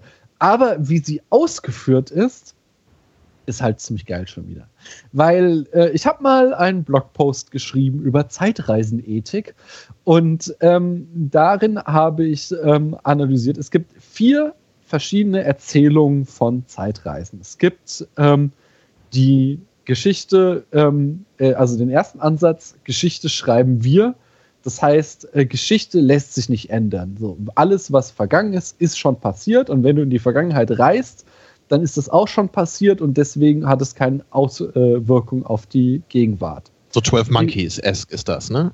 Genau. Die zweite ist äh, der alternative Zeitlinienansatz. So, ne? Du kannst in die Vergangenheit reisen und dann spalten sich quasi die Zeitlinien und deine Zeitlinie geht in einer anderen weiter. Das wäre dann so Into Darkness, Star Trek Into Darkness, ne? Genau. Und, Oder äh, unsere Gegenwart. The Darkest Timeline, um hier Community zu zitieren. Ähm, oder wir sind im Common Sense Ansatz, so, du reist in die Vergangenheit, ja, dann änderst du die Vergangenheit halt. Und der vierte ist der sehr spezielle äh, Fixpunkte-Ansatz. Ähm, du kannst fast alles ändern, außer eine Reihe von Fixpunkten in der Geschichte, die unveränderlich sind. Man kann ihn auch äh, nennen den wir brauchen eine Erklärung, warum Dr. Who Hitler nicht töten kann, Ansatz. Gibt es das auch in einem Film noch, den man kennen könnte? Ja, in, nee, in der Serie Doctor Who ist es halt, äh, wird immer diese Fixpunkte so, so, er kann alles ändern in der Vergangenheit, außer gewisse Fixpunkte. Und das ist tatsächlich nur so, damit sie eine Antwort haben, warum kann er Hitler nicht töten? Es okay, das, das kenne ich, glaube ich, nicht aus anderen Filmen. Nee, nee, nee, es gibt es, glaube ich, nur da. Es gibt sogar so eine Folge, wo Dr. Who auf Hitler trifft und er ihn halt nicht töten kann, weil Fixpunkte. Dann schießt er ähm, so auf ihn und die Kugeln prallen ab. Nee, nee, das wird, ach, das ist ja auch meistens witzig. Ich kann mich nicht mehr erinnern, aber sie, es wird auch äh, witzig gelöst irgendwie. Ähm, und der Punkt, ich glaube, sie hat hier diesen, ähm, also du kannst Geschichten nicht ändern, denn äh, du siehst es ja schon an der Geschichte. Diesen Ansatz hat sie und der wird halt perfekt durchgeführt. So, weil alles, was in der Zeitreise passiert, ist ja schon vorher passiert. Und deswegen, ähm, zu Beginn der Zeitreise kommt ja Dumbledore in die Krankenstation und sagt ihnen, sie müssen jetzt Zeitreisen, weil dann retten sie zwei Leben. Er weiß das schon. Und wir haben ja dann auch diese ganzen Hinweise, wie das Werfen der Steine und das Knacken im Wald und ähm, der Expecto Patronum, also der Patronuszauber und so. Das sind lauter so Sachen, die darauf hindeuten, so dass die Geschichte steht fest äh, und diese Zeitreise ist eben schon vorher ein Teil, fester Teil dieser Geschichte. Und ich äh, versteife mich auf die These, dass wenn du diesen äh, Ansatz verfolgst, dass du da keinen Fehler drin findest. Und deswegen, ich bleibe äh, auf deiner Linie, Tamino. Es ist total bekloppt, dass sie dieses Fass mal aufgemacht hat von Zeitreise, weil es öffnet viele Fragen ähm, die du dir hättest sparen können, aber in der Art und Weise, wie es durchkomponiert ist, sowohl in der Geschichte als auch wie es hier inszeniert wurde durch Guaron, ist es einfach perfekt und es gibt ja, eigentlich es, keine Lücken, die offen sind. Es, es, macht, glaube ich, mehr Sinn als bei Bill und Ted. Ja. hey, hey, hey, hey, hey, hey, hey. Es macht auch, ich glaube, es macht auch mehr Sinn als bei Zurück in die Zukunft. Harry Oha. Potter und die Büchse der Pandora, also. Also, was ich ganz allgemein nochmal sagen muss hier zu dieser Sequenz. Das, was mich einfach auch so ein bisschen stört dabei, ist eben, also im Buch stört mich das ja genauso wie im Film eigentlich von der Art und Weise. Das Ding ist aber, also wenn du dir das Buch anhörst, dann sind das, glaube ich, so, weiß ich, elf Stunden oder so Laufzeit. Und davon ist dann so ungefähr eine wahrscheinlich die Zeitreise. Aber im Film, der, wie lange geht der? Zweieinhalb Stunden mhm. oder so? Und davon sind das, glaube ich, 45 Minuten fast, ne, wo diese ganze Zeitreisen- und Werwolf-Kampfsequenz da äh, gehen. Also das, das, nimmt halt viel mehr Raum ein, einfach als im, im Buch. Und das ist eben auch die äh, Sequenz, wo sie sich sehr genau noch so an die Events eben gehalten haben. Ja, bis auf diese, diesen kleinen Abstecher in den Wald, wo dann irgendwie Lupin nochmal kommt und sie dann irgendwie sich vor dem Werwolf verstecken müssen, was wahrscheinlich nochmal ein bisschen Action bringen sollte, aber den Plot jetzt nicht so weit voranbringt.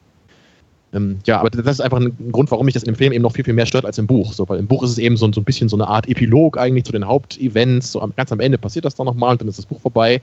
Aber hier ist es so ein, richtig so ein, so ein Drittel der ganzen Geschichte. Und das finde ich irgendwie schade. So, weil ich, also ich finde halt die, die ersten drei Viertel des Buches oder was, die sind halt viel, viel besser. Hm.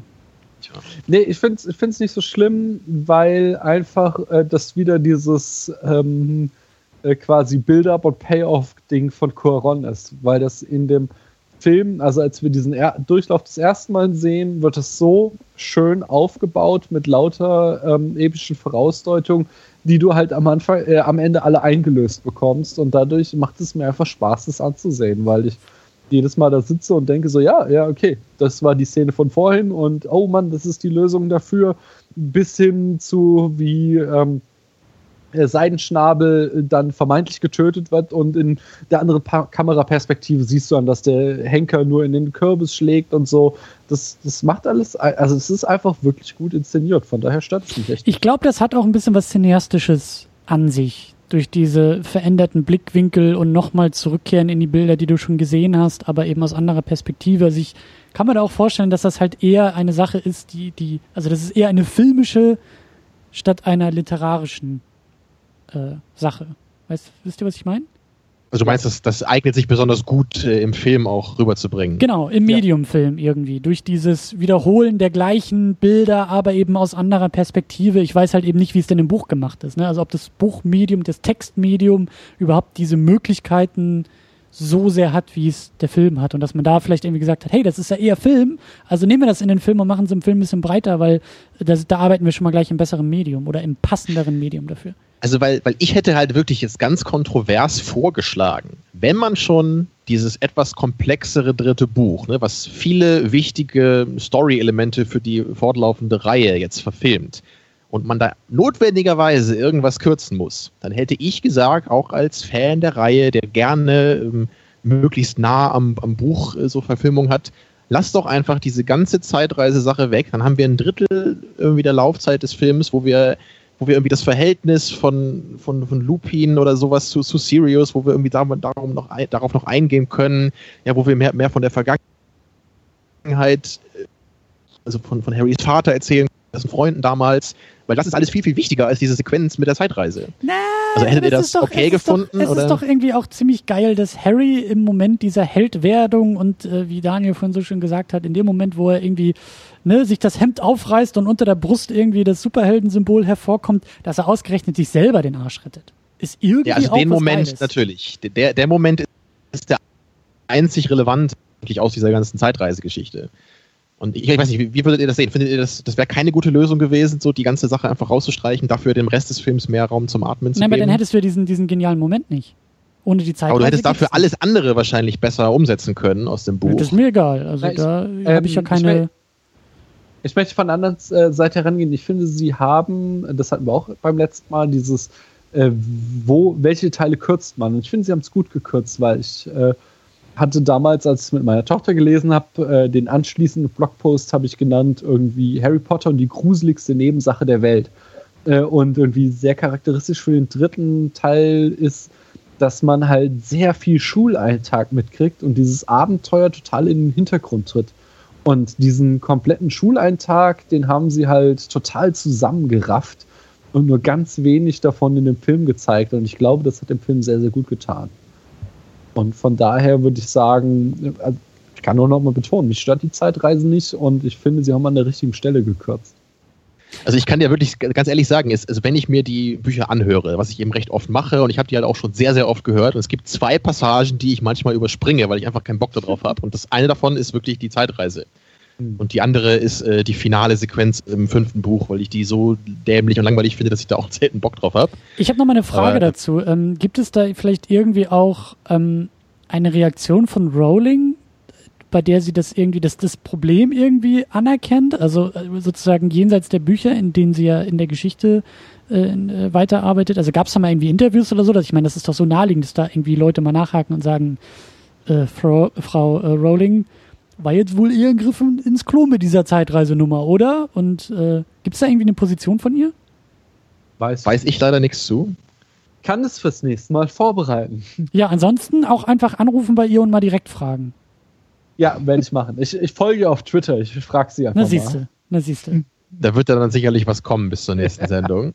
Ja, am besten, am besten in Emojis fragen. So mit einer Uhr Nee, und ich, ich, schreibe dir ganz klar. Dear Mrs. Rowling, we are making a podcast about you. Can you tell me what you think uh, about the time travel?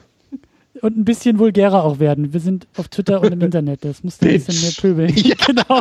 genau. Ja. Jetzt haben wir einen amerikanischen Präsidenten, der da auf dieser äh, Schiene fährt. Nicht? Da ist das ja gesellschaftsfähig. Ja, da sind auch ganz also andere Sachen gesellschaftsfähig. Aber, ja, ich, ähm, ich höre schon raus bei uns, wir wollen langsam hier den Film ein bisschen abrunden. Ja, oder? ich möchte, ich möchte aber ganz kurz noch eine Sache, weil äh, Daniel das gerade eben so schön formuliert hat. Man merkt, du bist Papa. Weil du hast ja. uns gerade eben ein, ein total äh, ähm, ekliges Aber mit Sahne und Streuseln und Kirsche obendrauf verkauft. Hut Was ab. Denn? Hut ab vor der Rhetorik.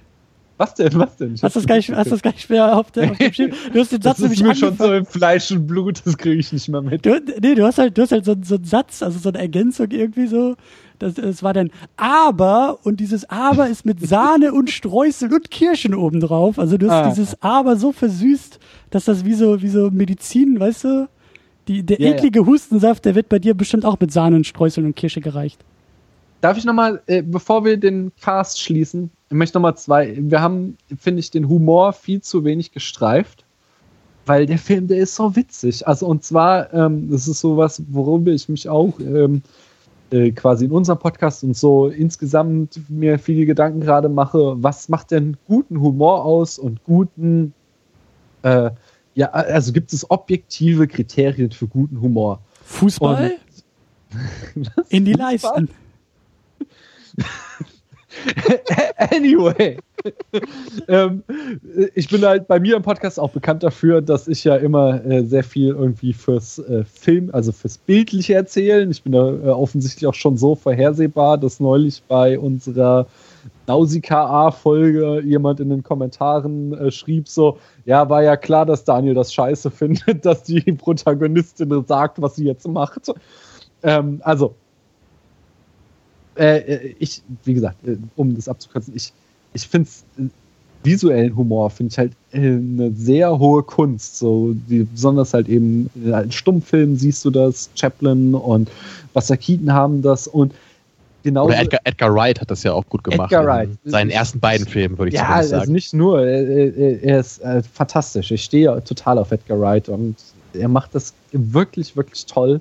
Eben diesen visuellen Humor und das äh, kann eben auch dieser Film. Und ich möchte nur so zwei, also den Vogel und die peitschende Weide hatte ich schon erwähnt und zwei weitere Highlights möchte ich nur noch mal ganz kurz erwähnen. Einfach das eine ist die Housekeeping-Hexe im, im ja. tropfenden Kessel, so die so anklopft, so sagt so, Housekeeping, die Tür geht auf. Und es kommt einfach so ein Urschrei hinaus, so ein helles Licht. Und du siehst eben, wie so ein Wind ihr entgegenpustet und die Tür knallt wieder zu.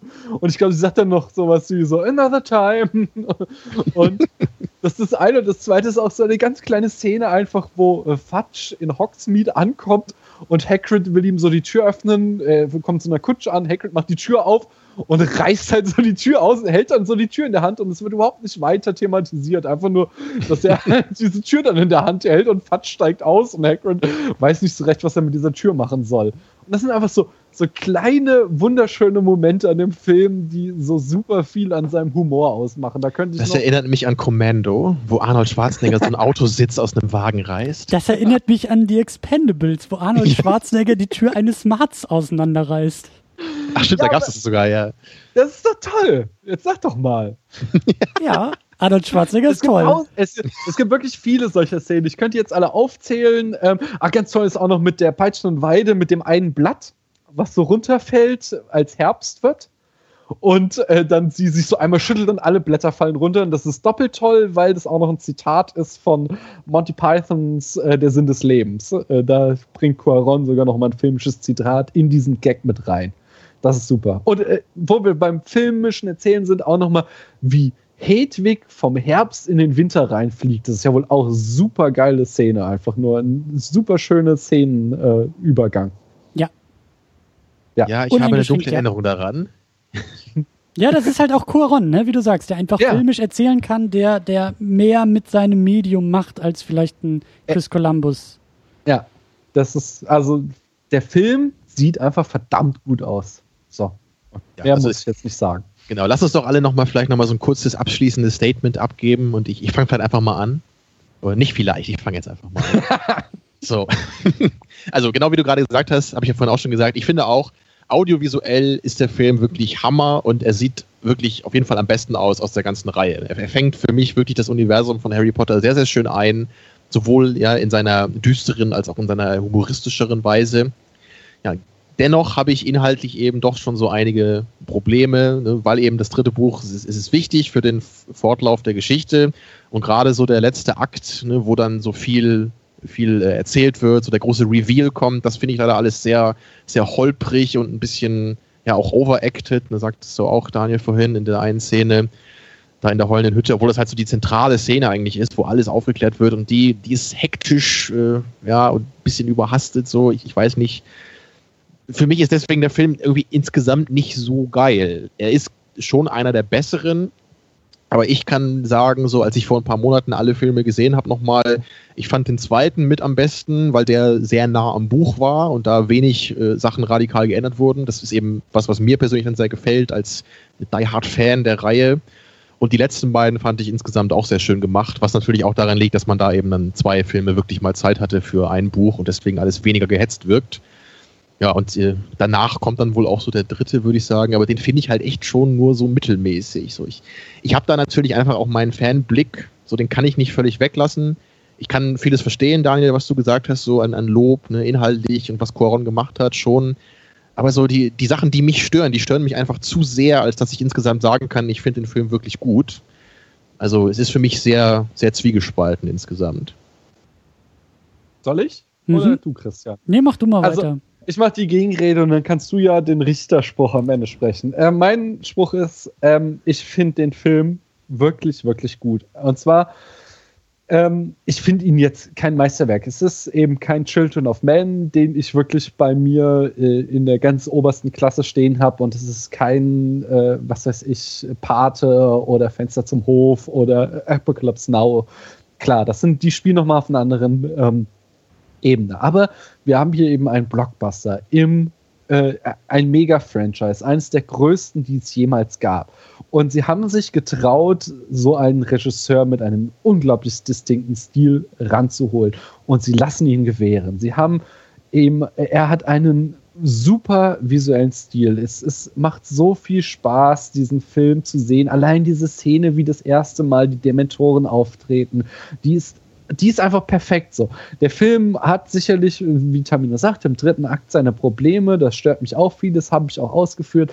Aber die einzelnen Set-Pieces, die sind so, so geil. Der Film findet es besser als jeder andere Film in der ganzen Reihe die Balance zwischen Humor und unglaublicher Düsternis. Ich habe gezeigt, es ist zweimal die Heldenreise drin, einmal in diesem Film abgeschlossen und wir haben uns in der großen Heldenreise weiterbewegt. Und äh, was viel zu kurz ist, aber was wir jetzt auch nicht mehr ansprechen müssen, ist, dass halt eben auch noch, äh, da hatten wir auch teilweise, dass es quasi kleine Payoffs gibt, wie zum Beispiel, dass Harry jetzt anfängt, äh, nicht mehr irgendeinen Scheiß zu akzeptieren und zugleich irgendwie neue Build-Ups gemacht werden für Sachen, die noch kommen. Und äh, ja, so alles im Allem muss ich sagen, der Film ist und bleibt für mich der beste der Reihe und ich, ich, ich finde ihn einfach super gut. Und äh, ja, äh, kein Meisterwerk, keine Frage, aber auf jeden Fall einer der besten Blockbuster des letzten Jahrzehnts. Hui, äh, mit dem letzten Satz, da weiß ich noch nicht, was ich dazu sagen kann und soll und will. Aber ähm, ähm, ja, also ne, ich rede ja aus der Perspektive des, äh, also der der Filmreihe bis zum dritten Film. Ja, was danach kommt, ähm, kann und will ich da ja gar nicht großartig mit reinrechnen. Und da würde ich auch sagen, das ist bisher also nach eins und zwei, also ne, mit dem Wissen, ist halt der Beste. Ja, also ich finde den dritten wirklich, wirklich nochmal äh, deutlich besser als die ersten beiden Teile. Die waren mir dann irgendwie ein bisschen zu, zu kindgerecht und auch noch in ihrer Erzählung. Konventionell. Ja, und irgendwie, ne, also haben wir ja auch alles auf Band, was ich, was ich zu den ersten beiden Filmen äh, denke. Aber hier geht's jetzt wirklich los. Hier fange ich an, Harry auch ähm, hier wird Harry zu dem, den ich sehen will, zu dem Helden, den ich sehen will. Hier, hier gerät die Geschichte auch in, in Richtung, die ich sehen will. Natürlich. Problematisch mit dieser Zeitreise und auch dann in dieser Auflösung hin. Also der Film arbeitet sehr, sehr schön auf die Auflösung hin, um sie dann so in den letzten Metern so ein bisschen zu verkacken und halt eben so diesen, diesen eigentlich sehr weit geworfenen, langen äh, Ball wirklich aufzufangen, aber dann vor dem Touchdown nochmal so ein bisschen irgendwie aus den, aus den Händen zu verlieren. Also nicht perfekt, aber sehr, sehr gut, sehr, sehr stark und wie du auch gesagt hast, so endlich mal ein, ein, ein wenn man so will, Filmkünstler, der da auch zu Werk gehen darf. Und äh, das gefällt mir alles schon sehr, sehr gut. Und äh, ja, ich bin halt auch gespannt, ne, wie das so dann eben weitergeht. Was sich vielleicht auch dann wieder ohne Cuaron verlieren wird, ähm, wie der weitere Tonfall der, der Serie sein wird und natürlich auch, was da jetzt noch weiter mit Harry passiert, weil eigentlich, äh, also jetzt so mit dem Wissen aus dem dritten Film würde ich sagen, so, Voldemort soll nun mal kommen, so, ne? Wir, wir, wir nähern uns ja irgendwie schon mal so dem, dem, dem, dem Helden, der ihm da irgendwie gegenüberstehen kann. Deswegen frage ich mich, wie das jetzt noch auf weitere Filme, also was, da müssen ja noch Stolpersteine kommen, da muss es ja auch mal wieder irgendwie die Rückschläge geben und auf die bin ich halt auch sehr gespannt. Tja, also Daniel hat das ja auch schon angedeutet, glaube ich, in der letzten Folge, dass er, wenn ich mich richtig erinnere, auch Teil 4 und 5 durchaus problematisch fand. Ist das richtig? Ja, ja. Ja also, also, zumindest die Filme, ne? Ja, ja, auf jeden Fall. Also das ähm, die Bücher ja, ich weiß nicht, ich finde, die steigern sich jetzt immer weiter bis zum sechsten. Ich glaube, du magst den vierten am liebsten, aber ich mag Buch sechs am liebsten. Ähm, du, du, willst ah, mir jetzt wirklich sagen, dass du den fünften lieber magst als den vierten? Ja, also. das müssen wir jetzt nicht im Detail ausdiskutieren, aber. Die lies mal meine Blogposts, dann weißt du warum. also der vierte, äh, ich sag ja immer, der vierte, der ist ja äh, zweigeteilt. Dieses Sportabenteuer äh, finde ich halt ziemlich Banane und den Whodunit äh, finde ich total super da drin. Und ähm, ja, im fünften ist es genauso, dass mich halt diese, äh, diese Teenage-Angst-Geschichten äh, total nerven, aber ähm, auf der anderen Seite ich diesen, diesen, ja, diesen ersten großen Kampf mit Voldy und wie er aufgebaut wird, eigentlich ganz nice finde. Und äh, ich glaube, insgesamt stört mich eben vom vierten Teil mehr äh, als beim fünften. Aber wir schweifen total ab eigentlich. Wollte ich, genau, ich, wollte nur so einen kleinen Ausblick nochmal geben, so, weil ich, ich würde es auf jeden Fall auch spannend finden, was Christian nämlich zum vierten Film sagt. So, weil das, ja. man kann auch, man kann ganz äh, deskriptiv sagen, dass der vierte Film die allergrößten Unterschiede hat zum Buch und da wirklich die Kerngeschichte enorm verzerrt wurde. Das gilt nicht mal mehr als Kürzung, das ist wirklich eine Verfremdung. Und ähm, ich weiß eben gar nicht, ob man das so merkt, wenn man das Buch nicht kennt, oder ob das dann auch vielleicht wie eine halbwegs akzeptable Geschichte wirkt. Harry kriegt im Film wirklich ja. ein Cape. So ungefähr. Ja. Okay. Guck du doch Superman 4 und wir gucken Harry Potter 4. Ist da der große Unterschied? ja. Ich meine, ja, Superman 4 ist lustiger. Ja. Bei Superman 4. Aber also ich denke, wir kommen dahin, oder? Zu Harry Potter 4. Ja ja. Ja, ich muss dann mal gucken, ob ich dann wieder dabei bin. Also hat mir auf jeden Fall Spaß gemacht heute. Du, es frustriert dich zu sehr? Ja, ich muss mal gucken, ob ich dann beim vierten so Bock habe, weil es, also es kann halt, also heute habe ich ja auch viel gelobt, ich habe viel kritisiert, okay, aber beim vierten, da, da bin ich halt echt äh, bisschen, bisschen sauer so, weil das also, halt, wie gesagt, mein Lieblingsbuch der Reihe ist und das so krass verfremdet wurde. Ne, also das der, ist, der, ist echt der, schwierig für mich. Das vierte Buch ist dein Patronus, der vierte Film ist dein Dementor. Wunderschön formuliert, ja. Ich, ich, ne, ich lerne ja, ich muss ja die Terminologie anwenden. Ich muss ja im, in der Filmwelt muss ich jetzt ja auch ein bisschen äh, reden und sprechen, damit das irgendwann mal übergeht bei mir.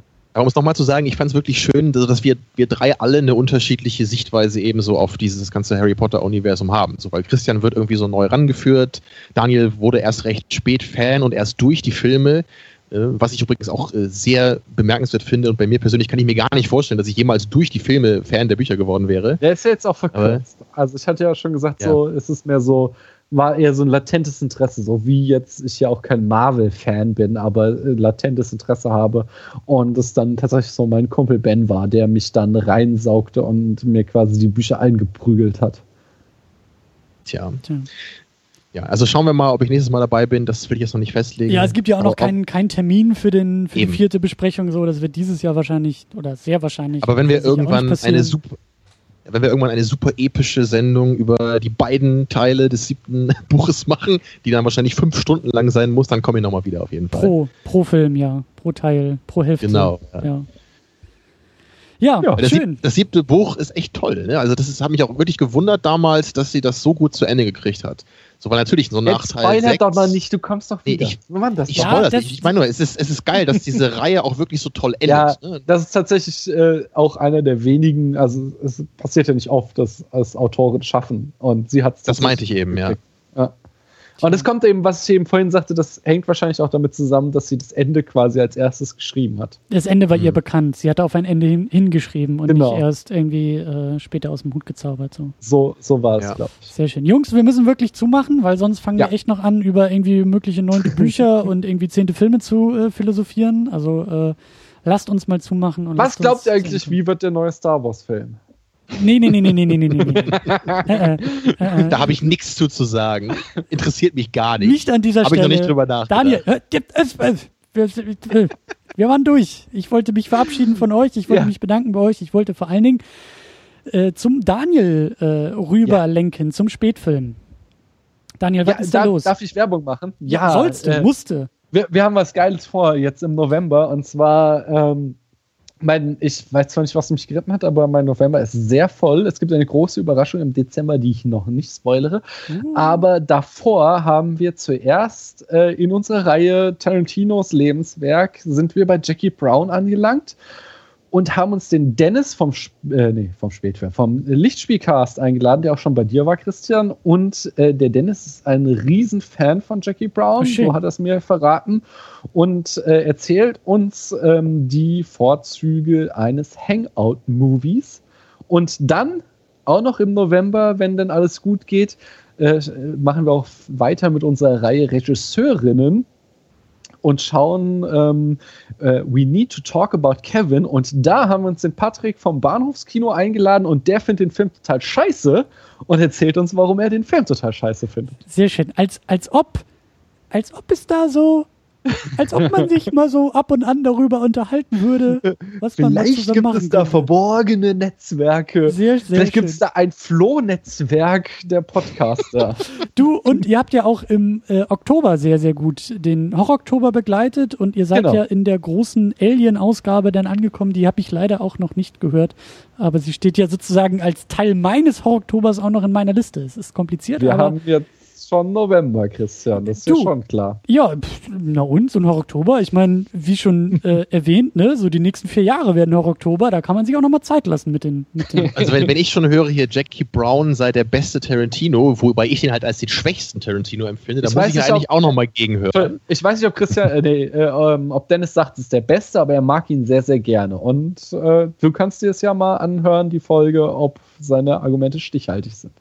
Das muss ich definitiv tun. Ne? Und das Mach haben wir ja auch im Philosophiestudium gelernt, bei, ich glaube, John Stuart Mill hat doch gesagt, ne, man muss ja immer den, den Verfechter einer Sache auch als Gegner haben, um sich an ihm reiben zu können. Ne? Es bringt ja nichts, wenn Ja, jemand. also er hat vor allem gesagt, du musst auch die Gegenposition in der Diskussion immer so stark machen, wie du kannst. Und das geht natürlich am besten, wenn du jemanden hast, der sie auch wirklich vertritt und Genau. du nicht nur so einen Pappkameraden erschaffst. genau. So, und Ja, damit, deswegen werde ich da mal vorbeischauen. und damit äh, machen wir, wenn wir jetzt schon in der Philosophiegeschichte angekommen sind, müssen wir wirklich zumachen und äh, verweisen nochmal, wie gesagt, auf den Spätfilm. Das Ganze findet man unter spätfilm.de und spätfilm auf Twitter, natürlich mit AE geschrieben, weil äh, Internet. Und äh, ihr findet uns auf secondunit-podcast.de, da findet ihr einen Beitrag zu diesem Podcast. Da möchte ich auch sehr, sehr gerne, dass wir da weiter diskutieren, weil ich glaube, so das Harry Potter-Ding scheint alle anderen da draußen ja auch sehr zu interessieren. Und ihr habt jetzt, glaube ich, eine Menge Input von uns bekommen. Lasst uns da gerne weiter äh, uns austauschen über Qualitäten und Deutungen und meinetwegen auch Spoiler, aber äh, macht das am besten bei uns direkt im Blog und sonst findet ihr uns natürlich auch bei Twitter, bei Facebook, bei Patreon, bei allen möglichen äh, Netzwerken, aber am besten einfach bei uns äh, im Internet secondunit-podcast.de und dann findet ihr Links und dann wisst ihr Bescheid, was ihr liken und teilen und mögen und folgen sollt. So, machen wir zu und äh, verabschieden uns äh, in die Nacht auf Wiederschauen. Ja, ich glaub, Und was denkt ihr jetzt über den neuen Star Wars-Film? Hm? Was Daniel, jetzt ist auch gut. Jetzt ist es vorbei. Das, äh, Tschüss. ciao. Aus, aus. Ist das auch ein Zauberspruch? Aus aus. Patronus. Nox. Nox. So. Ciao.